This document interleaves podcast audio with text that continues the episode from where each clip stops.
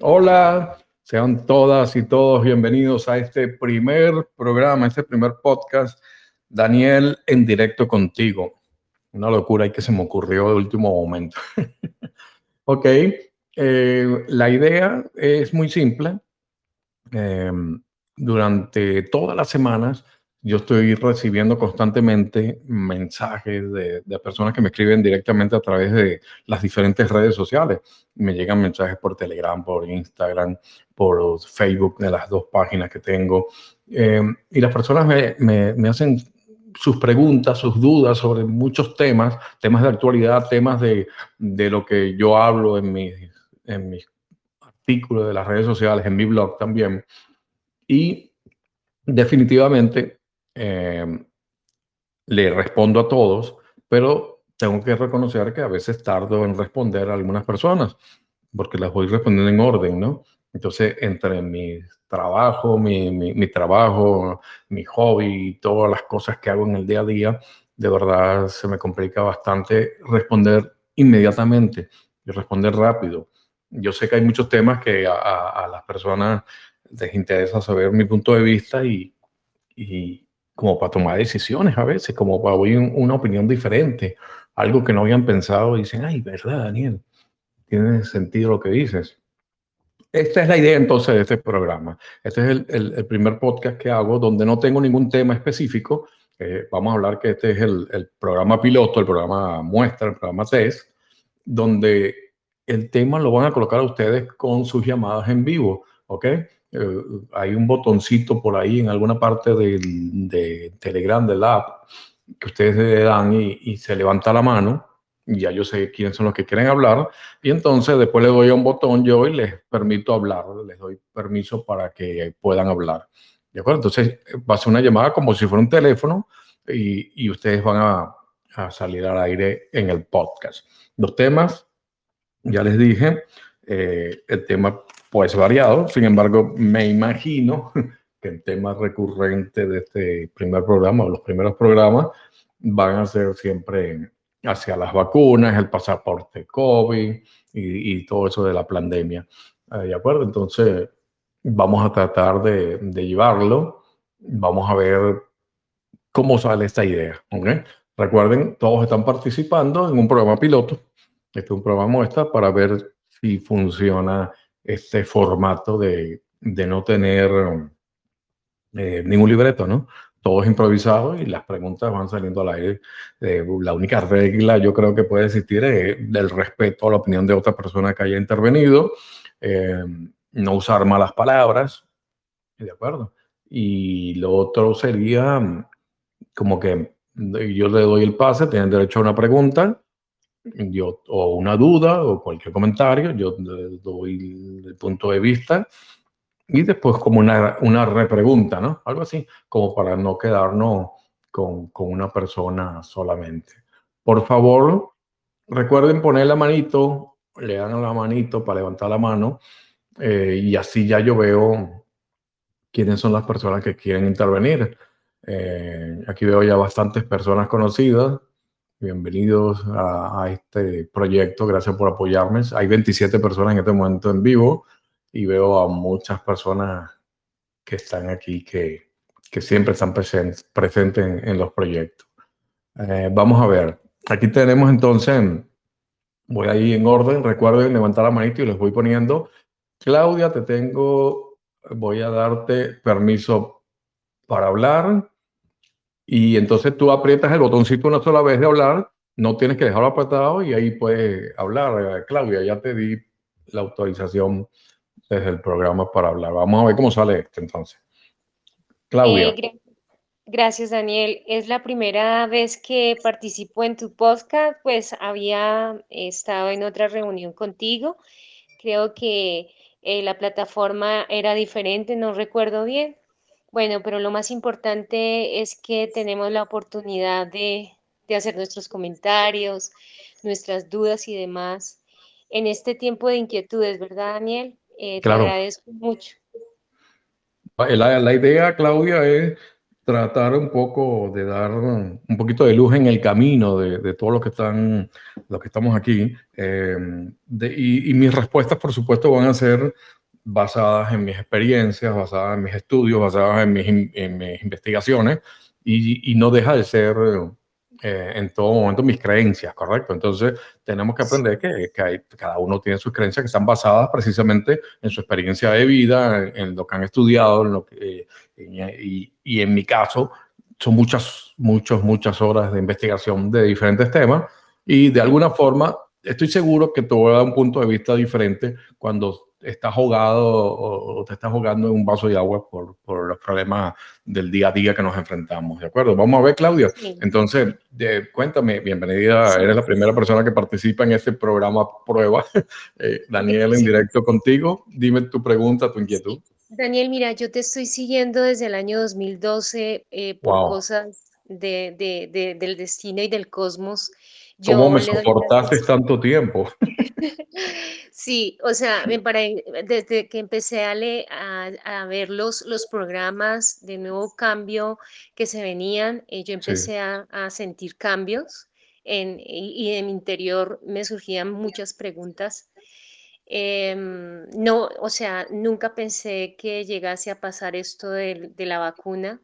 Yo quiero comentarte algo eh, sorprendentemente eh, que me conmovió hace poquito. Eh, yo soy anti, vacuna porque mm. yo creo en la salud. Eh, sé de antemano que esto es un experimento que están haciendo con los seres humanos. Em, me atrevo a decirlo porque realmente lo he estudiado, lo he analizado y te voy a comentar, yo tengo una hermosa mamá y es una mujer muy fuerte, ella tiene 80 años. Eh, le dije a mamá que no se vacunara, pero desafortunadamente mis tíos, ellos creen fielmente en el sistema y desafortunadamente Daniel, ella se puso las tres dosis. La primera eh, fue de Sinovac, la vacuna Sinovac. Eh, sintió dolor de cabeza, ella nunca sentía dolor de cabeza ni mareo nada. yo le pregunté, mamita, pero ¿por qué se puso eso? Yo te dije que eso no, no es bueno para la salud. Lo hizo, sin embargo, en el transcurso de marzo, luego dos meses le colocaron abril, mayo la siguiente y como a los cuatro meses le colocaron la siguiente dosis. Hace 20 días, eh, mami, eh, fuerte, supremamente fuerte, ya no sufría ni dolores de cabeza. Ella eh, me cuenta que fue al baño, sintió un fuerte dolor de cabeza.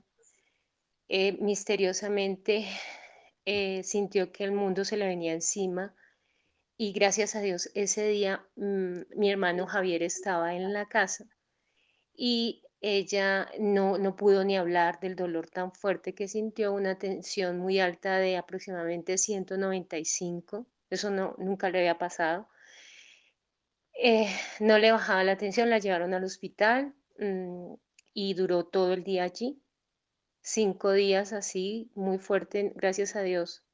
A los cinco días salió, pero ella ya quedó como paciente crónico.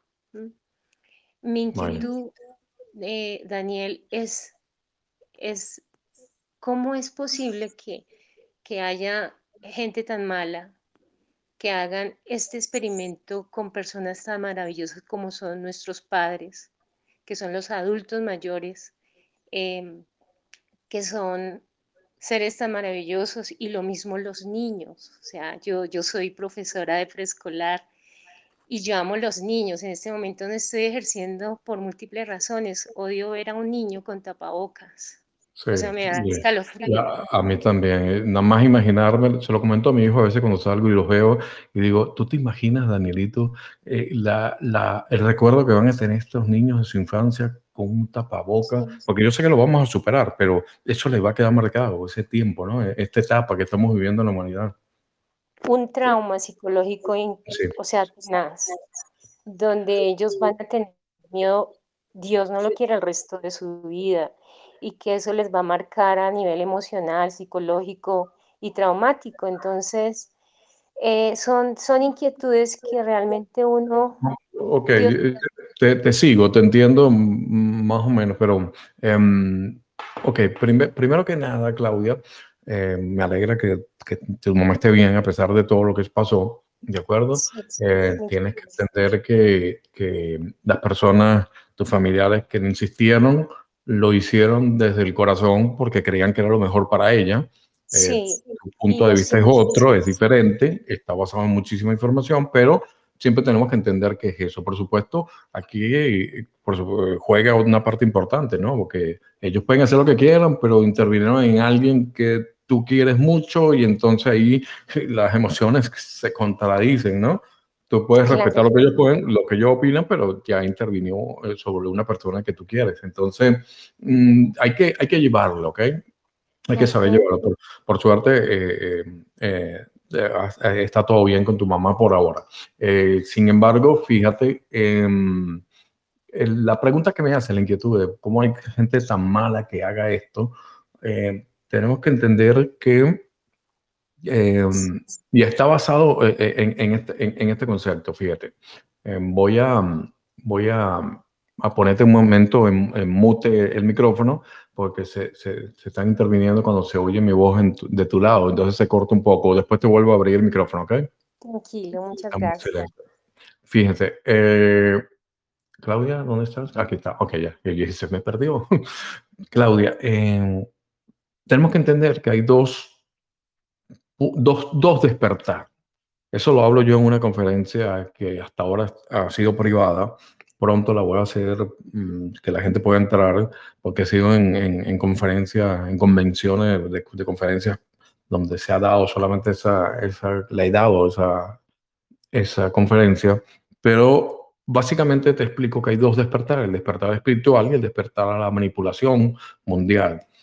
¿Ok? Entonces, eh, tú puedes despertar en cualquiera de los dos, pero si despiertas por el lado de la manipulación mundial, corres el riesgo de quedarte en frecuencias bajas, porque de verdad hay cosas que, se siente un impotente, como lo que me estás preguntando, siente eh, una rabia, eh, siente, mm, qué sé yo, cantidad de deseos de, de, baja frecuencia, miedo inclusive, que es el más bajo, y esa es la diferencia con el despertar espiritual, ¿no?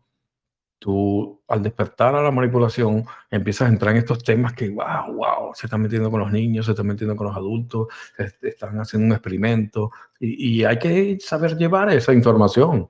No todo el mundo está preparado para llevarla y sobrellevarla sobre todo. Entonces, ¿qué te diría yo?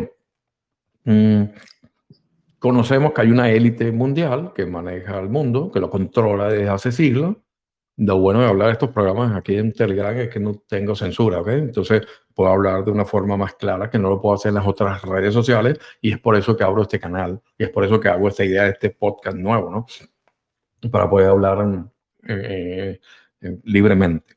Entonces, eh, ese grupo élite que controla el mundo es el dueño de la industria farmacéutica y también es el dueño de la industria alimenticia. Entonces aquí tú tienes un, juego perfecto donde por la industria alimenticia envenenan a las personas prácticamente. No es un veneno que te lo comes y te, mueres, pero sí, poquito a poquito, poquito a poquito te van enfermando de, productos que te dan cáncer, todo ese tipo de cosas. Y después entonces tú pasas a manos de la industria eh, farmacéutica y entonces, por supuesto, ellos ganan de las dos formas. Ganan enfermándote y ganan después no curándote, porque eso es lo irónico, sino, eh, te diga, atenuando los síntomas de la enfermedad. Lo que tú tienes un dolor de algo, un dolor de cabeza, y te tomas unas pastillas para el dolor de cabeza, lo que te manda el doctor, pero, mm, excepto los, los doctores de antes, pero ahora, mm, de repente no buscan el por qué, sino que toma, toma esto y se te quita los síntomas. Pero la enfermedad sigue ahí. ¿Por qué? Porque la industria farmacéutica no tiene ninguna intención de curarte para nada. Lo que tienen es la única intención es que te mantenga, porque si te curan, se acabó el negocio de ellos. Los mismos dueños, ¿ok? Pero te estoy hablando arriba de la pirámide. No es que, no, Daniel, pero espérate, los accionistas de esto es esta gente, no tiene nada que ver, no. Vete más arriba y más arriba y más arriba y te das cuenta que todos son los mismos dueños de esas seis familias eh, que controlan al mundo. Para ello, por supuesto, siempre tienen la idea de que la población mundial está muy grande, no me acuerdo exactamente, somos más, casi 800 mil millones, algo así, de, habitantes. Entonces, tienen que irla reduciendo de alguna forma para poder no solamente controlarla, sino que hay un concepto, y esto viene de, de hace 1800, un, una persona que escribió un libro que, que decía que, que la sociedad se autodestruía si pasábamos de cierto número de habitantes, porque no iba a existir eh, eh, como te digo, alimentos y todos los recursos para tantas personas. Una teoría discutible, una teoría que, ok, eh, lo pueden creer ellos, pero siempre se basa en, en, tratar de reducir la población. ¿Qué pasa con las vacunas? Dices toda esta introducción. Em, es un experimento, definitivamente, porque las vacunas no están autorizadas, no están probadas como deberían ser. Yo no soy antivacuna y eso quiero que le quede claro a las personas. Hay unos puntos claves que me ataca mucha gente en las redes sociales. Yo no soy antivacuna, ¿ok?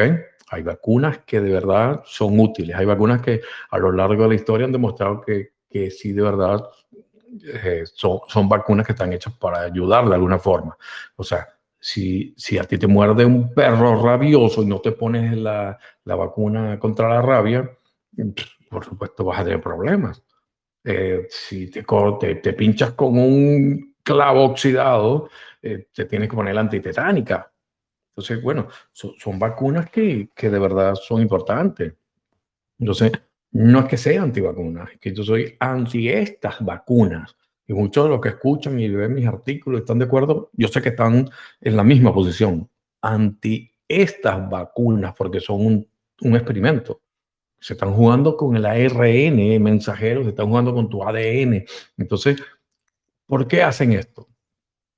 Hace casi dos años hice un, un programa, fueron varios pedazos de programa, varias secciones de programa que transmití en vivo por Facebook Después los uní todos, hice un programa único de dos horas aproximadamente y gracias a Dios todavía está en YouTube, no me lo han quitado, me lo han tumbado, YouTube me han quitado cantidad de programas ya que he hablado sobre este tema, por eso estoy buscando otras plataformas, pero ese, el secreto oculto detrás de la pandemia, te explicaba que detrás de todo esto había un interés económico.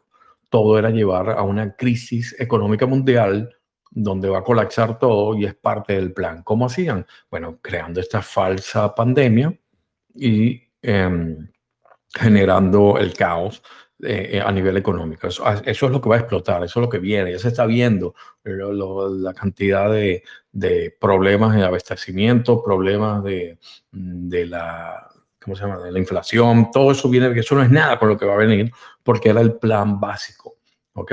El plan donde tú dependas del gobierno y no tengas ingresos fijos.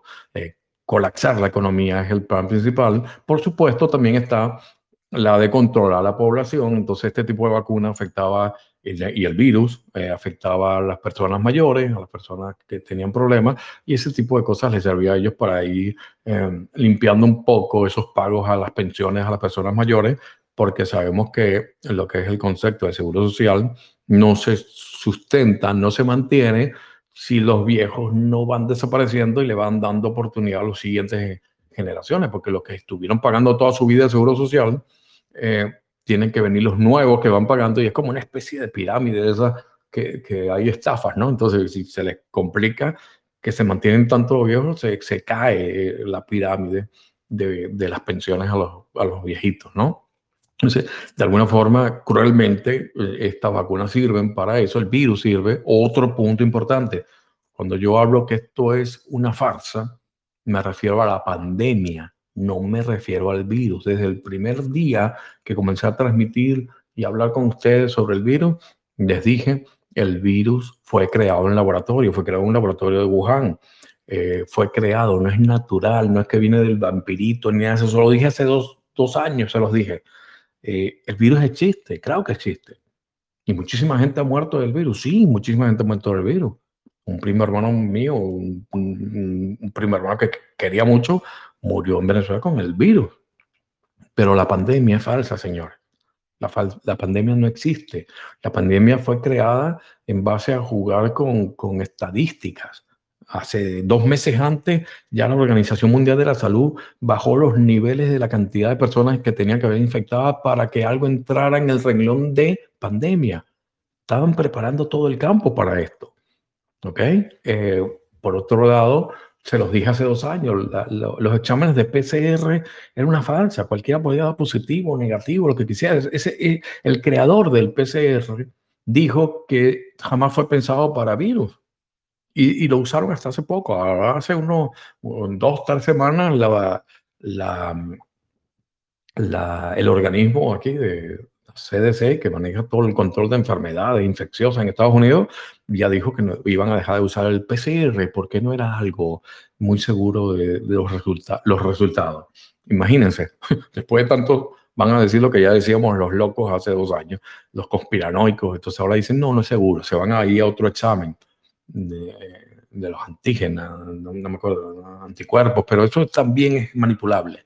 Así que de esa forma crearon toda esta falsa pandemia. ¿De acuerdo? Entonces, ¿cuál es la intención? Es que no, no, tú no puedes decir cómo es posible, Claudia, viendo a tu pregunta, ¿cómo es posible que exista gente que quiera hacer mal y hace esto? Es que tú nunca puedes evaluar a las otras personas desde tu punto de vista. Jamás.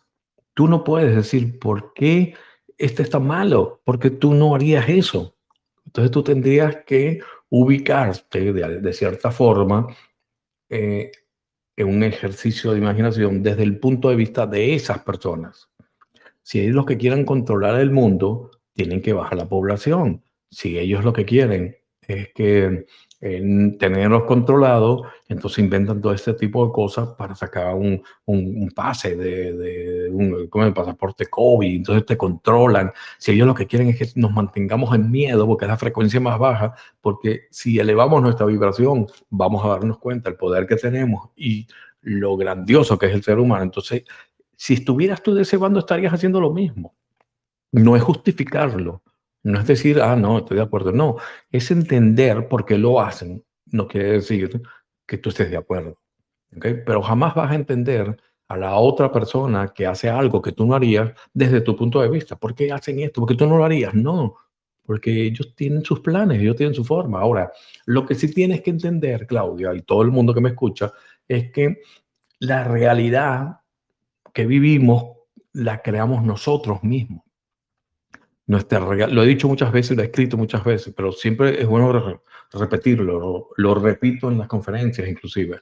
La realidad inmediata es el resultado de tus creencias, de tus actos, de tus pensamientos que, tiene, que, que, haces todos los días, que generas todos los días. La realidad como familia es el conjunto de todo ese pensamiento, acciones eh, y palabras de, lo que dices la familia tu, la realidad como ciudad es el conjunto del resultado de la gran mayoría de lo que piensa la gran mayoría de esa ciudad, cómo piensan, cómo hablan, cómo actúan. Como país, entonces te baja lo mismo. A la, el, resultado de la gran mayoría son los que crean la realidad como país. Y como planeta, como civilización, es el resultado de la gran mayoría de lo que piensa, de lo que piensa, mejor dicho, la gran mayoría lo que habla, lo que siente lo que, ah, las acciones que hace. Entonces, si te repetí mucho lo de la gran mayoría, para que te des cuenta que entonces la realidad que estamos viviendo no es el resultado de repente de lo que tú piensas o lo que yo pienso de, mi realidad. Entonces, ¿cómo es posible si ellos un grupo, pequeño grupito, la élite que controla el mundo, cómo es posible que logren crear una realidad tan, tan desarmónica, una locura como la que estamos viviendo, el caos. Es que lamentablemente, Claudia, no son ellos los que lo crean. Te va a doler y le va a doler a todos los que están escuchando, pero la, se las creamos nosotros. Esa realidad que estamos viviendo, la que no queremos, la estamos creando nosotros, o la gran mayoría. ¿De acuerdo? ¿Por qué? Porque ellos utilizan los medios de comunicación y proyectan las imágenes, las noticias y todo eso para crear imágenes en, nosotros. Ese miedo, si tú ves en la televisión que, están matando a la gente que van a entrar y compran, qué sé yo, por comprar leche, tú vas a tener ese miedo. Se lo comentas a alguien, mira, está matando a la gente que compra leche. Ese se lo comenta a otro tú sales a la calle con el miedo de que te maten cuando vayas a comprar leche. por decir algo. Todos esos pensamientos, eso es el acto tuyo del miedo de no ir al sitio a comprar la leche o comprarla escondida o comentárselo a otra persona, hace que esa realidad tome fuerza y simplemente te la proyectaron a través de los medios de comunicación. Y así es que hacen todo. Por eso es que la mejor forma de terminar con la pandemia es apagar la televisión. Yo soy una persona de medios de toda mi vida y, y me duele a veces hablar de los medios, me duele a veces ver cómo los periodistas se venden hacia, hacia estos conceptos, ¿no? Que se los imponen. Pero entonces tienes que entender que ellos quieren esa realidad donde nos puedan controlar, nos puedan manipular.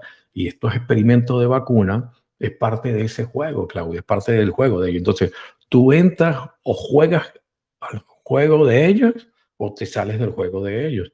Pero entiende que somos la mayoría en los que estamos en contra. La realidad se está creando por otros, pero entiende que la, la, civilización es otra. Ya, yo por eso estoy poniendo en el canal la cantidad de personas y manifestaciones que hay pacíficas de todo esto, ¿ok? Entonces, no trates de entender, Claudia, te voy abriendo el micrófono para la parte final, em, para después pasar a otra persona que tiene las manos levantadas, pero no trates de entenderlo desde tu punto de vista. Eh, entenderlo, no de acuerdo. Que si esa es su meta, ya está, ya tú lo sabes, listo.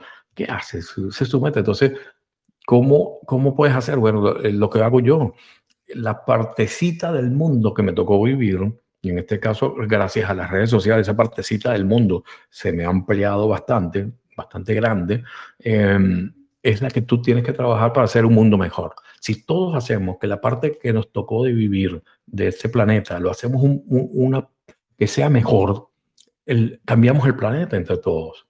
¿Ok? Pero ellos están actuando desde su punto de vista, de su filosofía, de su forma de ser, y nosotros tenemos que actuar la de nosotros, sin caer en las mismas herramientas, ¿ok?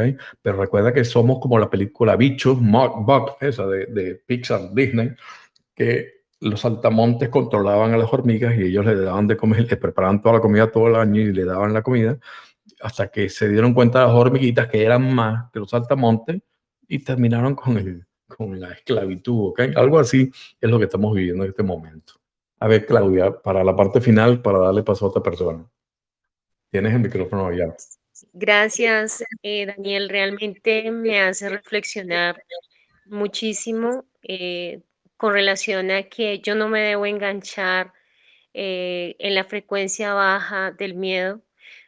pues sí, me tocó muchísimo lo de mi mamá. Em, sentí miedo, sentí rabia, sentí un montón de cosas y, y aún me pasa con los niños, me duele verlos con, con tapabocas y esto, pero tengo que aceptar este mundo como, como está, ¿sí? sin enfrascarme en, en ese miedo, en esa rabia, porque no lo puedo cambiar, estamos en las manos de Dios y por alguna razón eh, eh, se están dando las cosas, ¿no? Pero fíjate, eh, sí, sí, sí lo podemos cambiar y, muchos estamos luchando para cambiarlo, pero eh, entiende una cosa, eh, no es combatirlo, es simplemente crear una realidad diferente. Cuando, cuando la frecuencia es elevada, tú vas con frecuencia elevada, tú vas creando una realidad que sea armónica a esa frecuencia elevada, ¿cómo va a ser tu realidad? Una, una realidad elevada, ¿no? De, frecuencia elevada. Entonces, todo lo que esté en baja frecuencia no entra, no encaja dentro de esa realidad elevada por cuestión de frecuencia, es energía, es vibración. Eso es todo el universo. Entonces, si hay algo de baja frecuencia, simplemente desaparece, Claudia, sin que tú le combatas, desaparece sin que tú lo ataques. ¿Entiendes? Ahí está la diferencia vamos a vibrar en alto, vamos a mantenernos dentro de todo esto, pero tampoco es vibrar alto y, aislarte del mundo. No, yo soy om, om, om, y incienso y este, yo vivo tranquilo y no, esta realidad no es mía. No, sí está. Yo abro la puerta y veo la realidad. Por eso yo, yo, yo me bajé de esa nube de espiritualidad y dije, no, ok, si ya yo estoy en, en un nivel de conciencia donde yo puedo enfrentar la 3D, sin que me envuelva, sin que me meta dentro de ella, porque yo mantengo la distancia. Pero sí tuve que empezar a leer noticias, no veo noticieros, eso sí que no, ni televisión noticiero, pero empecé a ver noticias, empecé a investigar, empecé a ver porque la gente me pedía eh, respuestas y si yo no las leo y no estoy al tanto que le digo, no, no, yo no sé nada de eso, pero mira, si tú meditas todos los días, tu vida cambia. No, por favor, la, la gente tenía problemas con la pandemia, con el COVID. Entonces, yo tuve que, que salirme de esa onda y tuve que trabajar, que es lo que estoy haciendo en Telegram, dos canales un canal donde hablo de espiritualidad y un canal donde hablo de esto, del despertar de la conciencia, perdón, del despertar a, la manipulación mundial. Son dos cosas importantes, porque tú despiertas y después puedes pasar a, la parte espiritual, pero si no pasas, te quedas en esas bajas frecuencias. Entonces tienes que evitar, piensa que los que quisieron ayudar a tu mamá lo hicieron de corazón, simple, ya está. Igual que tú la quieres ayudar, ellos también, pero ellos tienen una información diferente a la tuya, Claudia. Ellos manejan una información que es lo que le da los medios, lo que dan los médicos que están dentro del sistema y tú estás fuera del sistema. Por eso se llama este programa, se llama, este canal se llama Despertando de la Matrix. Estás fuera de la Matrix. Y si ellos estuvieran en tu mismo punto de vista, dirían, tienes razón, Claudia, pero no lo dicen porque no manejan todo, porque están bajo el sistema y hay que respetarlo. Como decía en la película eh, Matrix, la parte que le dice Morfeo a Neo, mira, es que hay gente que está tan metida en la Matrix que darían todo y luchan por todo por defenderla, porque eso es realidad. Entonces, no te creas que hay que, hay que aceptar la realidad como, como comentabas, como es y ya. No, no, no. Tenemos que seguir cambiándola, pero sin atacarla, sino elevando la frecuencia con informaciones diferentes. Fíjate yo, estoy haciendo esto y estamos hablando de, los temas de baja frecuencia.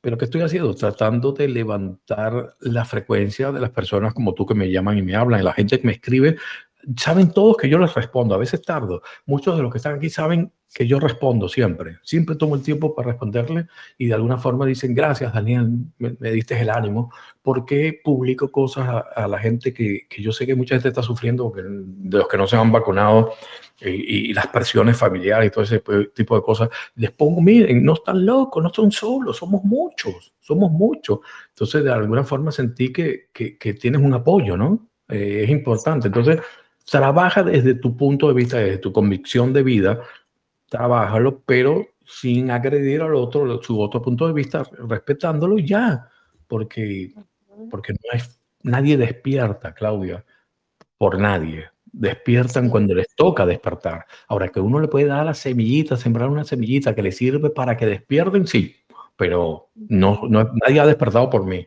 con, con más de 10 años hablando de los temas. Solamente despertaron los que tenían que despertar, ¿ok? Y mira, perdóname Daniel, eh, yo tengo muy claro lo de lo, lo, que tú explicas desde el 2012, que todos íbamos a entrar en una frecuencia diferente. La 3D es, es como la rejilla del miedo, de la manipulación de los medios de comunicación, etcétera. Eh, y, y, que mucha gente iba a entrar en esa, en esa rejilla del miedo aparte de que no son vegetarianos, yo no es que esté juzgando y me disculpan acá las personas que, que no lo son, pero, pero también juega un papel muy importante la dieta, porque todos somos uno, incluyendo los animales. Entonces, cuando el, el, cuerpo no está en una frecuencia alta, pues fácilmente son manipulados. Entonces, eh, yo empecé a estudiar profundamente, Daniel, en el año 2012 lo que tú publicaste al respecto de, la mm, frecuencia del cuerpo, de la mente, y, tú tienes mucha razón, o sea, mm, es muy fácil caer en la manipulación, en la 3D, cuando... Sí, sí, sí, y, y por eso hay que tenemos que mantener la distancia un poco de, de muchas. Yo, yo lo que te digo, leo noticias ahora por todo esto para poder ayudar a la gente, pero yo filtro noticias. A veces cuando veo un titular, eh, mataron a... Ya está, eso no lo leo, ni me entero, y paso foto, paso rápido, ni lo, no hago nada. Ay, ¿a quién mataron? Te dice el, el ego ahí, esa intriga que tienes, bueno, ¿a quién matarían? ¿Qué pasó? Y, y, te metes y ya está, y bajaste la frecuencia. No, yo voy a hacer esas cosas puntuales que sé que puede ayudar a las demás personas. Pero, pero bueno, Claudia, el primer programa, espero que sea mucho que vamos a hacer, vamos a ver si, si el formato funciona.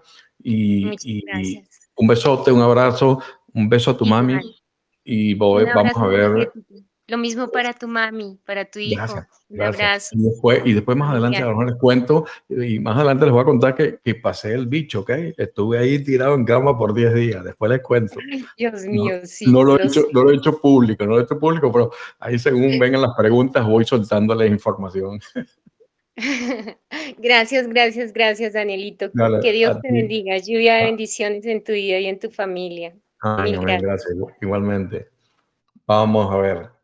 Ah, seguimos con el programa. Yo me pongo a hablar y no paro. Es increíble. Me dicen algo y entonces me voy para allá y hablo otra cosa y, y después me tengo que acordar cuál era la pregunta. Ay, qué terrible soy. Hola, Daniel. A ver, Estamos. Eh, hola María, bienvenida. Te, dame un segundito. Ah, dame un segundito, María, preciosa, linda amiguita mía, pero em, tengo que. Voy, a abriendo los micrófonos a la gente que ha levantado la mano. Hay un botoncito que tienes para levantar la mano y voy a tratar de. ¿No lo ves? Eh, está ahí en alguna parte abajo. Lo que pasa es que mi pantalla es diferente. Déjame busco. Dale, dale, no te preocupes. Yo te llamo ahorita un momentico después que había alguien que tenía la mano levantada eh, para ver, está Marta, mi prima. Martita, preciosa, espero que no te hayas dormido. Te estoy abriendo el micrófono. Esa es mi prima hermana Marta López de Medrano, que vive en Barcelona, España. Adelante, Marta. Dale el botón. No, yo no quiero hablar nada, yo quiero escuchar. Lo que pasa es que metí los dedos donde no eran. Yo prefiero escucharte a ti y a todos los demás. Bueno, pero ya, ya, yo, te oí que habías levantado la mano y dije, ahí está, Marta, y te tenía en la lista. No, fue, fue, fue meter el dedo donde no era. Quiero escuchar. Ok, permítame un besote, cuídate. Gracias, gracias, cuídate. Esto, esto es un milagro que mi prima no que habla, porque ella habla más que yo. Ok, vamos a ver, aquí tengo a alguien que dice New York, no sé, que tiene la mano levantada también. Te estoy hablando el micrófono, te lo estoy abriendo. No sé tu nombre, solamente dice N y ¿no? A ver, te estoy autorizando. Puedes darle al botón para hablar y después seguimos con las otras personas que tienen la mano levantada. Vamos a ver. Eh, NY sale identificado, no tengo más nada. Te abrí el micrófono cuando levantaste la mano, sí. A ver. No te oigo. Ajá, sí, te oigo. ¿Con quién hablo?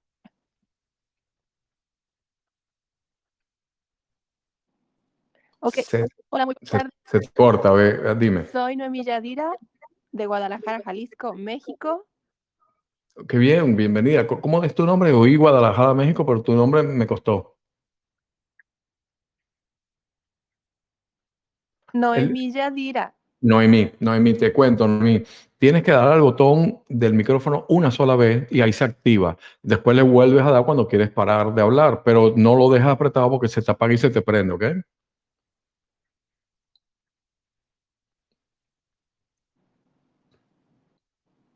A ver. Dale al botón una vez y ya se activa el micrófono. Hola. ok, habla ahorita. A ver.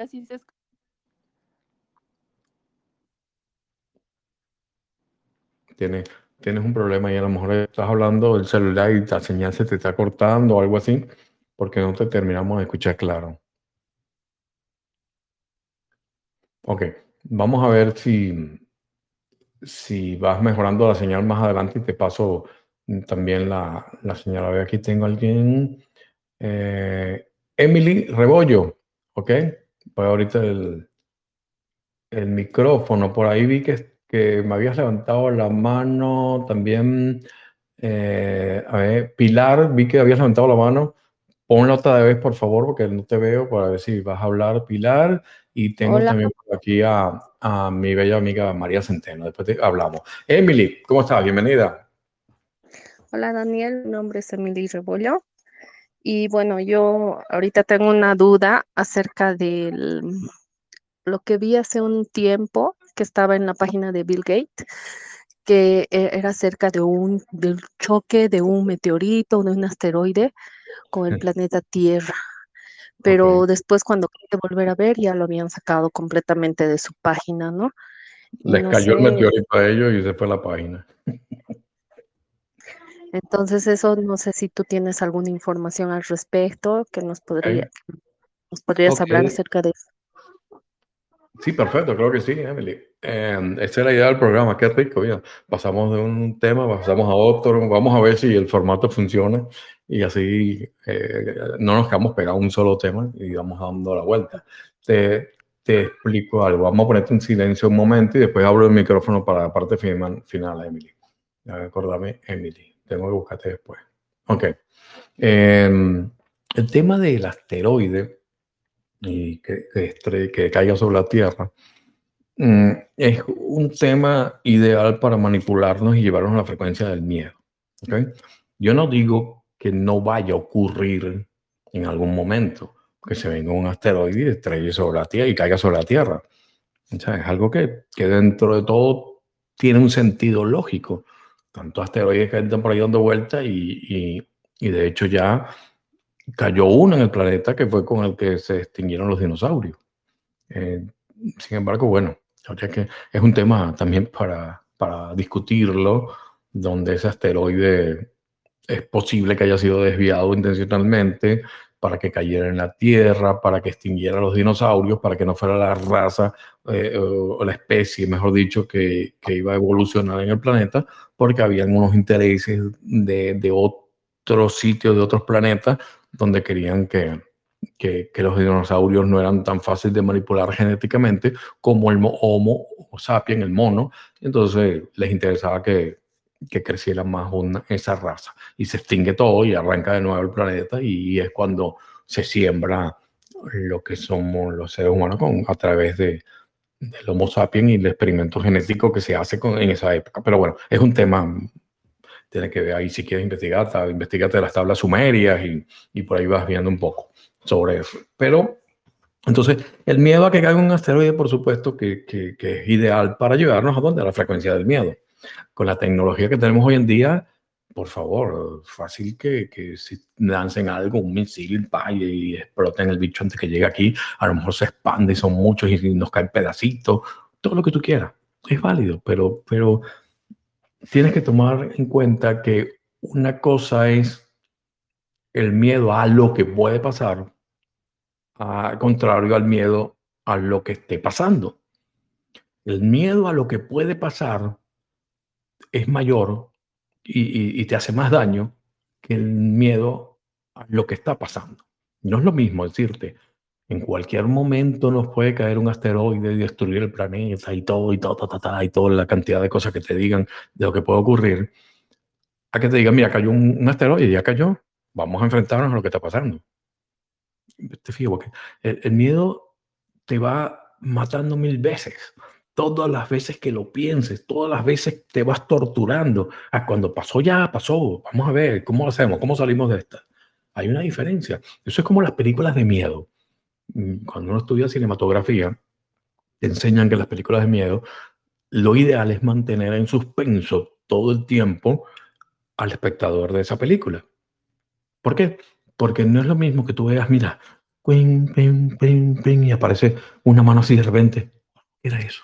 Una sombra. Es un monstruo, ¿no? Es, un alien, ¿no? ¿Qué será? se mueve, va y mata a alguien, no dices quién fue todo ese suspenso que se mantiene en la película hasta que de repente, papá, apareció eh, un monstruo ahí, bien feo, con unos ojos. Ya, ya tú dices, ok, ya te enfrentaste a lo que es.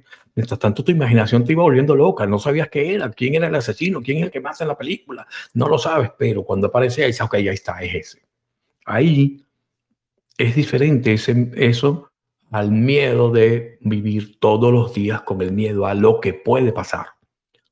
Okay. Es igual que cuando nos pensamos en los problemas de lo que nos puede ocurrir, los problemas a los que nos podemos enfrentar, sufrimos más pensando en lo que nos puede pasar o lo que nos puede llegar a ocurrir, sufrimos más y nos hace más daño a nivel de la salud que cuando sucede. Y lo peor de todo es que el 80% de nuestros pensamientos son negativos.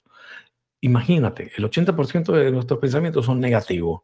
Entonces, si vamos a estar viviendo constantemente con el miedo a lo que puede pasar, te aseguro que muchas de las cosas que te dan miedo hoy o que te han dado miedo durante tanto tiempo no, no ocurrieron.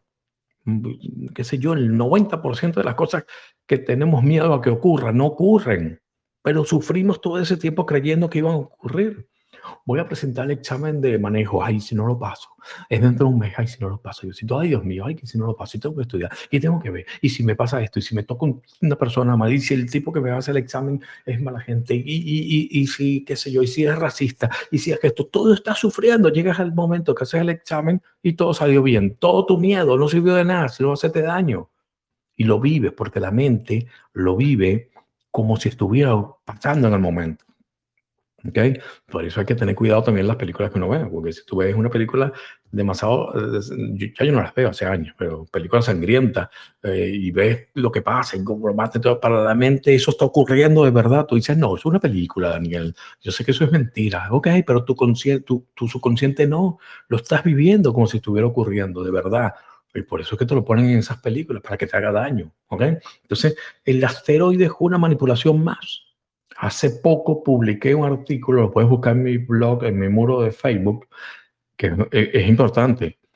Ese artículo fue uno de los tantos que me filtró Facebook, me los borró, donde yo denunciaba que había un, una simulación de un ataque de un asteroide a la Tierra y estaban preparando a todo el planeta para saber qué pasaba. Yo dije, eso es lo mismo que ocurrió en el mes, eh, tres meses antes de que viniera la pandemia, el evento 201 de Bill Gates, precisamente, tu amigo Bill Gates, que viste la página que decía lo del asteroide. Y entonces, eh, estoy anotando aquí para que no se me olvide algo. Eh, te hicieron el evento 201 donde el mundo se enfrentaba a una supuesta pandemia y que precisamente era un coronavirus. Qué casualidad, tres meses antes. Entonces yo dije, mira, están haciendo una prueba, eh, un ensayo para supuestamente cuando caiga un un asteroide del planeta. Dije yo, ahora nos van a atacar con eso, les dije, y eso tiene muchos meses atrás. Nos van a empezar a meter el miedo de un asteroide que nos caiga. ¿Y, y qué hizo Facebook? Me, me, borró por censura el, el, artículo. Yo lo peleé, lo apelé y logré que lo volvieran a poner. Ahí está todavía en mi muro de Facebook. Por supuesto, ellos filtran a la cantidad de personas que les llega. Entonces, lo que ustedes vean que, les que vean que es importante, compártanlo, porque es la forma de que hagan que, que, el artículo de lo que yo escribí le llegue a más personas. Pero entre ustedes, a veces, ay, Daniel, yo no vi que tú habías escrito eso, porque te, me filtran. Y entonces, si pongo algo sobre las vacunas, yo, yo sé darle la vuelta, lo pongo, pero me filtran. Entonces, pues, la siguiente publicación le llegó a 10 personas nada más en vez de a, a 100 porque me van filtrando. Ese artículo te decía que nos estaban preparando para eso. ¿Y qué pasó? Analiza todo lo que ha venido después de los meses siguientes. Y aquí está lo que anoté. Netflix te tira la película esa, no mires para arriba, ¿de a dónde te estaban llevando? A que pienses que se nos viene un bicho encima y va a acabar con el planeta dos artículos como eso en muro Bill Gates, esas noticias, ese tipo de cosas, Bill Gates que está detrás de muchas cosas y lo vamos a tener que hablar definitivamente de sus planes en, todos estos programas. No sé si en este primero va a dar tiempo, no puedo decir todo lo que pueda hablar, ¿no? Pero no puedo decir en el tiempo, no es que me filtren, porque Telegram sí me deja decirlo. Entonces, te están llevando hacia la frecuencia del miedo, no le hagas caso, mm, tranquila, cuando caiga un, un asteroide en el planeta y acabe con los seres humanos, te aseguro que te vas a enterar pero, entre tanto, vive tu vida tranquila porque eh, de, que, de que ocurra es algo totalmente diferente a lo que es vivirlo con la permanente incertidumbre de que ocurra. Te abrí el micrófono nuevamente para entonces la parte final a ver qué opinas. Eh, una repregunta o algo de lo que te dije. Ahí está el micrófono abierto.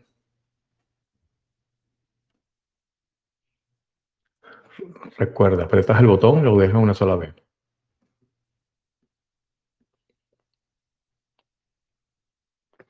No te escuchamos. Noelí, ¿no? Creo. Tienes activado el micrófono para hablar, pero no le estás dando al botón. Mm, ok, vamos a ver. Bueno, espero que me hayas escuchado. Si no, bueno, por ahí va a quedar la grabación, creo, del programa después. Tienes problema ahí con la señal del teléfono, parece. Ok, vamos a ver. Otra persona que quiere intervenir, le, dan el botoncito para levantar la mano para yo saber que quieren hablar. Em, Pilar, yo vi que habías levantado la mano, pero no la veo ahora. No sé si quieres hablar. No, te quiero obligar a hablar. Em, vamos a ver si hay otra persona que levante la mano. Si no, ok.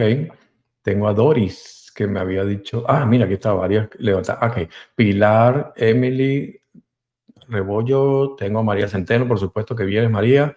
Y. Em, no sé quién más había levantado la mano. No le den al botoncito todos los que le dieron ahorita, María, Pilar, Emily, déjenlo ahí, porque así sé que, quieren hablar un momento. Y te tengo en la lista, Dori, que veo que no has conseguido el botoncito de levantar la mano, pero sé que quieres hablar. Vamos contigo, primero Pilar, después con María. Eh, permitir hablar. Ahí estás, el micrófono está abierto, Pilar, todo tuyo. Acuérdate de dejar el botoncito una vez para hablar. Pilar Tejedor. ¿Se te complicó? Pilar, Pilar, Pilar, Pilar. Yo mando a Pilar. ¿Me oyes, Daniel? Ahora sí, ahora sí te oigo. ¿Cómo estás? Ah, es que, hola, buenas noches desde España a todos. Eh, bueno, pues estoy bien, estoy escuchándote y no sé, no, no, vamos, no puedes decir que hablas mucho, no, no, te va para nada. qué terrible, ¿cómo estás tú? Yo muy bien, estoy, me, está gustando muchísimo la, el, el, experimento, está muy bien. y bueno, pues ya no me acuerdo de lo que Este es un experimento, un experimento nocivo, no dañino. Exacto, exacto. Pero hace tanto tiempo que levanté la mano, ella sola se cansó, volvió a bajarse y así una y otra vez. Pero bueno, sí, sí, quería decir alguna cosa. Bueno, eh, es que está relacionado con el, con el tema anterior del virus, ¿no? Sí. Y sí que hay algo que, que bueno, mm, me gustaría comentar porque eh, tú sabes, porque muchas veces nos mandamos cosas, eh, bueno, más personal, ¿no? Que una de las cosas que más me ha llamado la atención es que efectivamente el virus, mm, eh, no hay duda de que existe, pero existe como un SARS-CoV como ha existido durante años y años y no es, no es, un, no es un virus nuevo. Lo que ha sido nuevo ha sido la, negativa a utilizar eh, medicación apropiada para vencer el virus. Eso sí que ha sido. Eso es, parte, eso es parte de la fórmula, pero te, te, te, arreglo algo ahí. Sí, es, un virus viejo, pero fue modificado en laboratorios para hacerlo más infeccioso al ser humano. ¿okay? Bueno, eh, yo, yo em, tengo mis dudas al respecto, Daniel. No es por contradecirte, pero tengo mis dudas al respecto porque realmente eh, hay personas que, lo han pasado y ni se han enterado y otras personas que, bueno, pues que les ha afectado mm, de una manera muy, muy fuerte y, muy, y además que tiene secuelas. Pero también es verdad, y yo lo conozco a personas muy, muy allegadas a mí, que lo han pasado y lo han pasado mal pero, pero eh, es que la medicación que les mandaron fue paracetamol y en casa. Ya está, se acabó, no hubo más.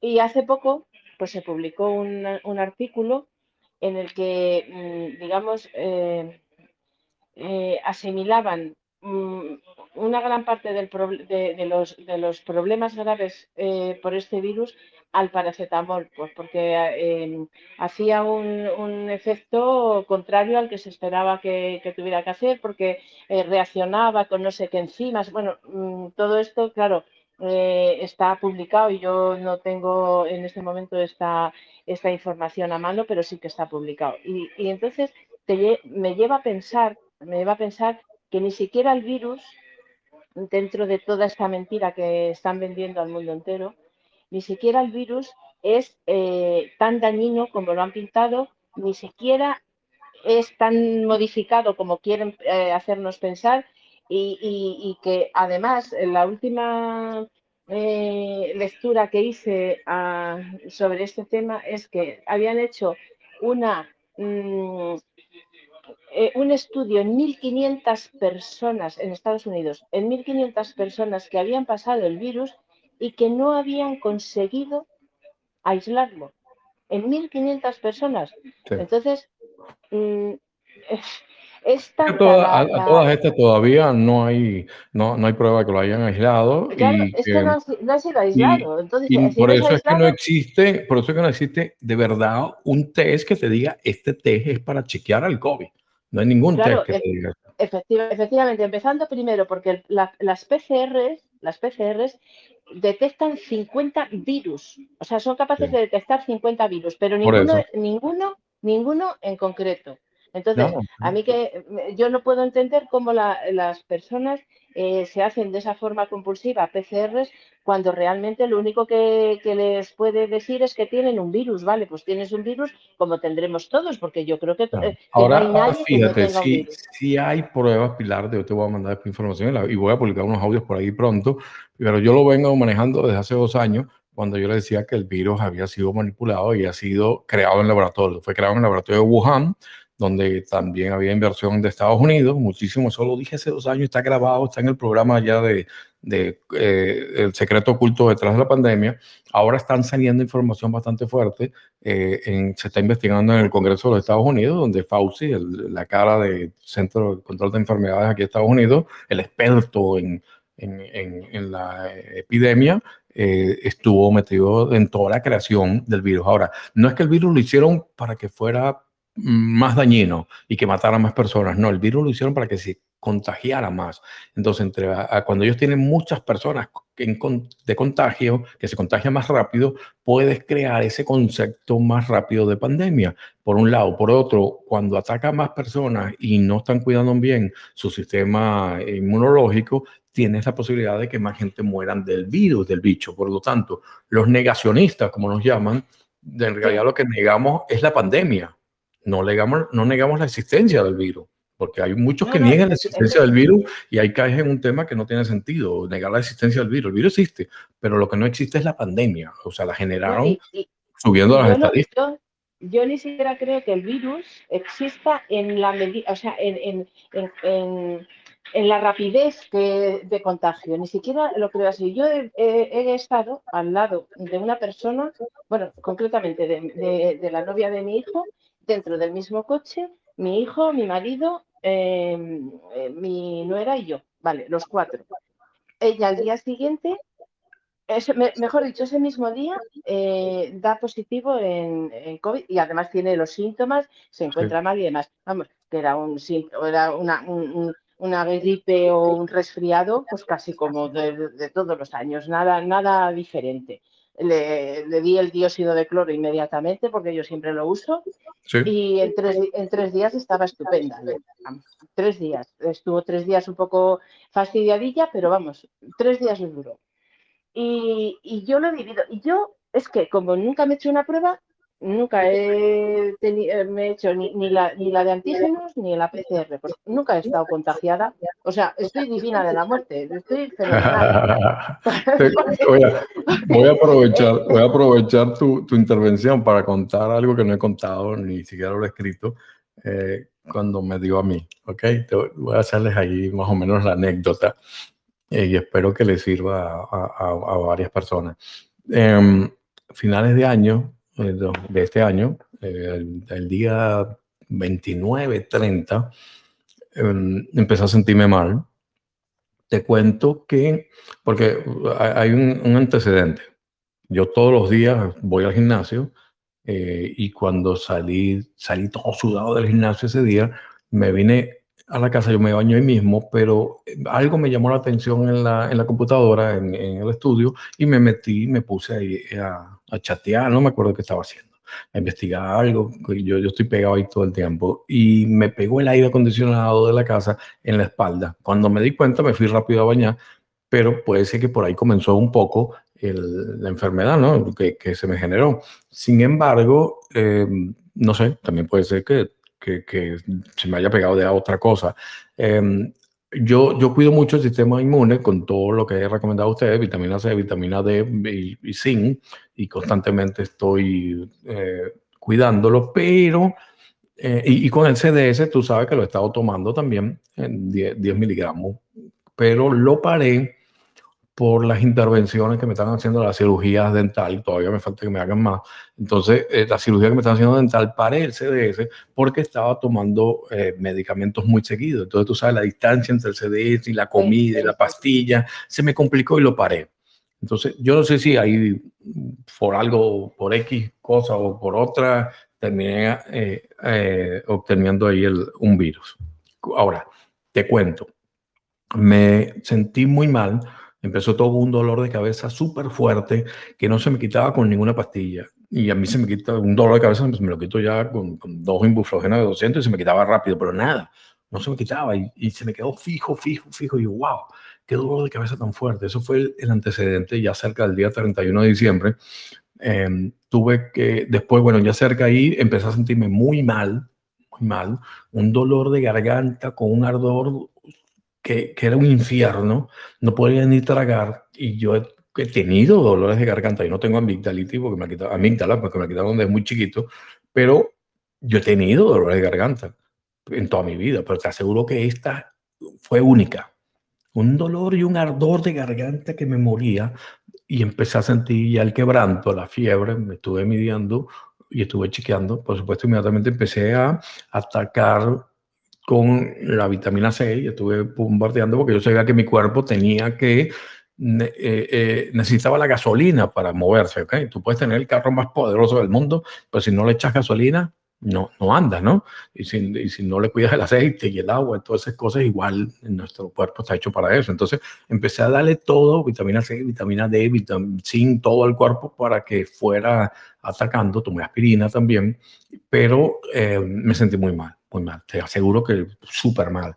Eh, no, no, no recuerdo haber vivido un, un, dolor de garganta y un ardor tan fuerte como se carga las de sal y se carga todo con el CDS sin tomarlo las gargas porque no la podía tomar porque estaba tomando antibiótico, pastillas, una cantidad de cosas ahí. Pero entonces, el punto que te digo que yo podía ir fácilmente a tomarme el, el PCR y hacer una prueba.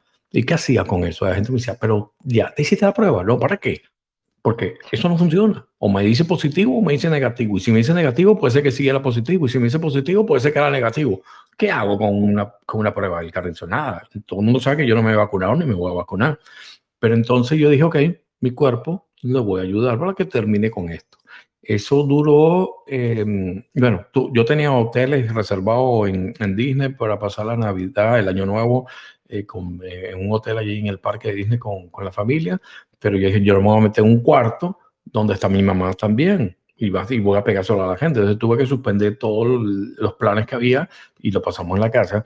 Eh, inmediatamente eh, al, otro día empezó a sentirse mal mi hijo también, se pegó mal, pero mira, yo estuve en cama, eh, me dio el quebranto, no me podía mover, Pilar, me sentía todos los huesos que me dolía y lo que sentía era acostado, acostado, sin poderme parar por nada, con las ganas de levantarme, no podía malísimo, pero no me dio fiebre, no, no me dio moco así de, gripe, eh, no me dio tos, sino poquito, pero no nada del otro mundo que te dijera mucha tos, era ese quebranto que me, que me torturaba y no me dejaba pararme. Eh, mi hijo se le pegó y estuvo en cama tirado también, entonces en la casa aquí con mascarilla y, alejándonos de mi mamá de todo lo que podíamos para evitar un problema mayor, ¿no? Pero eh, te digo, la, sentí, la pasé muy, muy, muy mal. Eso fueron 7, 10 días, hoy 7, 10 días que estuve en cama hasta el día de mi cumpleaños, el 6 de enero, que estuve en cama durante la mañana y en la tarde dije, no, me paro porque ya no voy a seguir eh, con esta actitud y me paré y vamos a salir salimos a, jugar maquinitas con, con, la familia y comimos afuera y ya, ya el día 7 de enero ya, ya me sentía diferente y ya había pasado porque mi cuerpo ya había peleado con todo eso. Por supuesto quedé bastante débil y estuve tomando bastante vitaminas y jugo de naranja hasta y ya y todas esas cosas, pero mi cuerpo lo superó, lo, lo, lo enfrentó y peleó y fue una pelea dura, pero lo superó, mi hijo también lo superó y, ninguno en la casa está vacunado. Entonces, eh, tienes que entender que es como uno se enfrenta al bicho. Eh, yo te aseguro que, mínimo sería Omicron, Delta, Alfa, China, yo que sé, cualquiera, pero me dio una, cosa. O una gripe, o una gripe como, todo, como sabes que no, sabes que no la meto en esa lista, Pilar, porque te aseguro que nunca me había sentido tan mal. Sí, bueno, es, que, es que las gripes, una gripe mala, una gripe mala es tan fuerte como lo que me estás describiendo. ¿eh? Bueno, pero mira, que yo he tenido, yo he, tenido gripe. Yo he visto a mi padre, yo he visto a mi padre, ¿eh? Eh, recién vacunado, ahora mi padre ya murió hace años, recién vacunado de la gripe, que es la única vez que se puso la vacuna, dijo que él, era veterinario, dijo nunca más me la vuelvo a poner, la vacuna para la gripe. Y, todo lo que me estás describiendo. Yo nunca me la puse. él se puso aquella vacuna en aquella ocasión y, se puso malísimo, pero malísimo, con, lo que tú dices, tirado en la cama, horrible, y, lo pasó fatal. Y mi hermano, el mayor, que también se puso una vez la vacuna de la gripe, es el único año que ha cogido una gripe. Claro, porque cuando te inyectan, la gente no entiende que cuando le inyectan la vacuna del flu, de la gripe, te están inyectando el virus atenuado. Pero atenuado, pero te lo están inyectando. Pero es el virus que te están inyectando. Pues entonces, no todo el mundo reacciona, no todos los cuerpos reaccionan de una forma, aunque sea muy atenuado, puede ser fuerte para algunos. Y lo otro. Y ahora la salvajada que están haciendo, y ahora la salvajada que están haciendo de poner las vacunas de la gripe y la de y la, la supuesta vacuna, el experimento a la experimento. de la gripe. Las, las dos cosas a la vez. Qué barbaridad. Claro, la gente no sabe, Pilar, fíjate, eh, con esto vamos a ir eh, cerrando para pasar a la otra persona, pero la gente no sabe, Pilar, que la vacuna del flu, de la gripe que se pone, por ejemplo, este año, está combatiendo el virus de la gripe del año pasado no es la de este año. Y ha sido siempre así. La del 2022 era para la gripe de anterior. ¿Por qué? Porque supuestamente, entre comillas, lo sigo diciendo entre comillas, el virus muta y va cambiando. Entonces, claro, ellos tienen que esperar por lo menos un año, un año y pico de investigación para colocarte la vacuna que te cura la anterior. Entonces, mucha gente dice, yo me puse la vacuna del flu, de la gripe, pero me dio, claro, porque te está dando la, nueva, la nueva variante, no la anterior porque la que te estás poniendo desde la anterior y la gente no entiende ese tipo de cosas. Sin embargo, yo difiero de, de ti eh, y sabes que, que, nos llevamos muy bien, eso no nos incomoda a ninguno de los dos que tú estés eh, eh, diciendo porque lo piensas diferente que yo, porque, porque nos hemos comunicado muchísimas veces, no nos conocemos en persona, pero ya somos familia casi, de todo lo que hemos hablado. cuando hablo de Daniel, todo en mi, en, mi, en mi entorno, todo el mundo sabe quién es Daniel. ah, Daniel, el loco allá de Orlando, ese. Entonces, eh, yo, yo digo, yo difiero que sí tengo investigaciones que me llevan a que el virus existe, no lo niego, existe y fue manipulado para que fuera más contagioso y ha muerto mucha gente por el virus de verdad. Pero, pero hay muchas vueltas como la que dijiste al principio, que las, las malas técnicas que utilizan supuestamente para curarlo, curarlo terminan eh, empeorando la, la, situación. Simplemente si uno tiene el sistema eh, inmunológico con lo que necesita para trabajar eh, bien, lo enfrentas y ya yo sé que ya yo lo enfrenté y, ya está, y lo pasé y listo. Pero, Pues ahora ya no te tienes, ahora ya no te tienes que vacunar, ya estás inmunizado.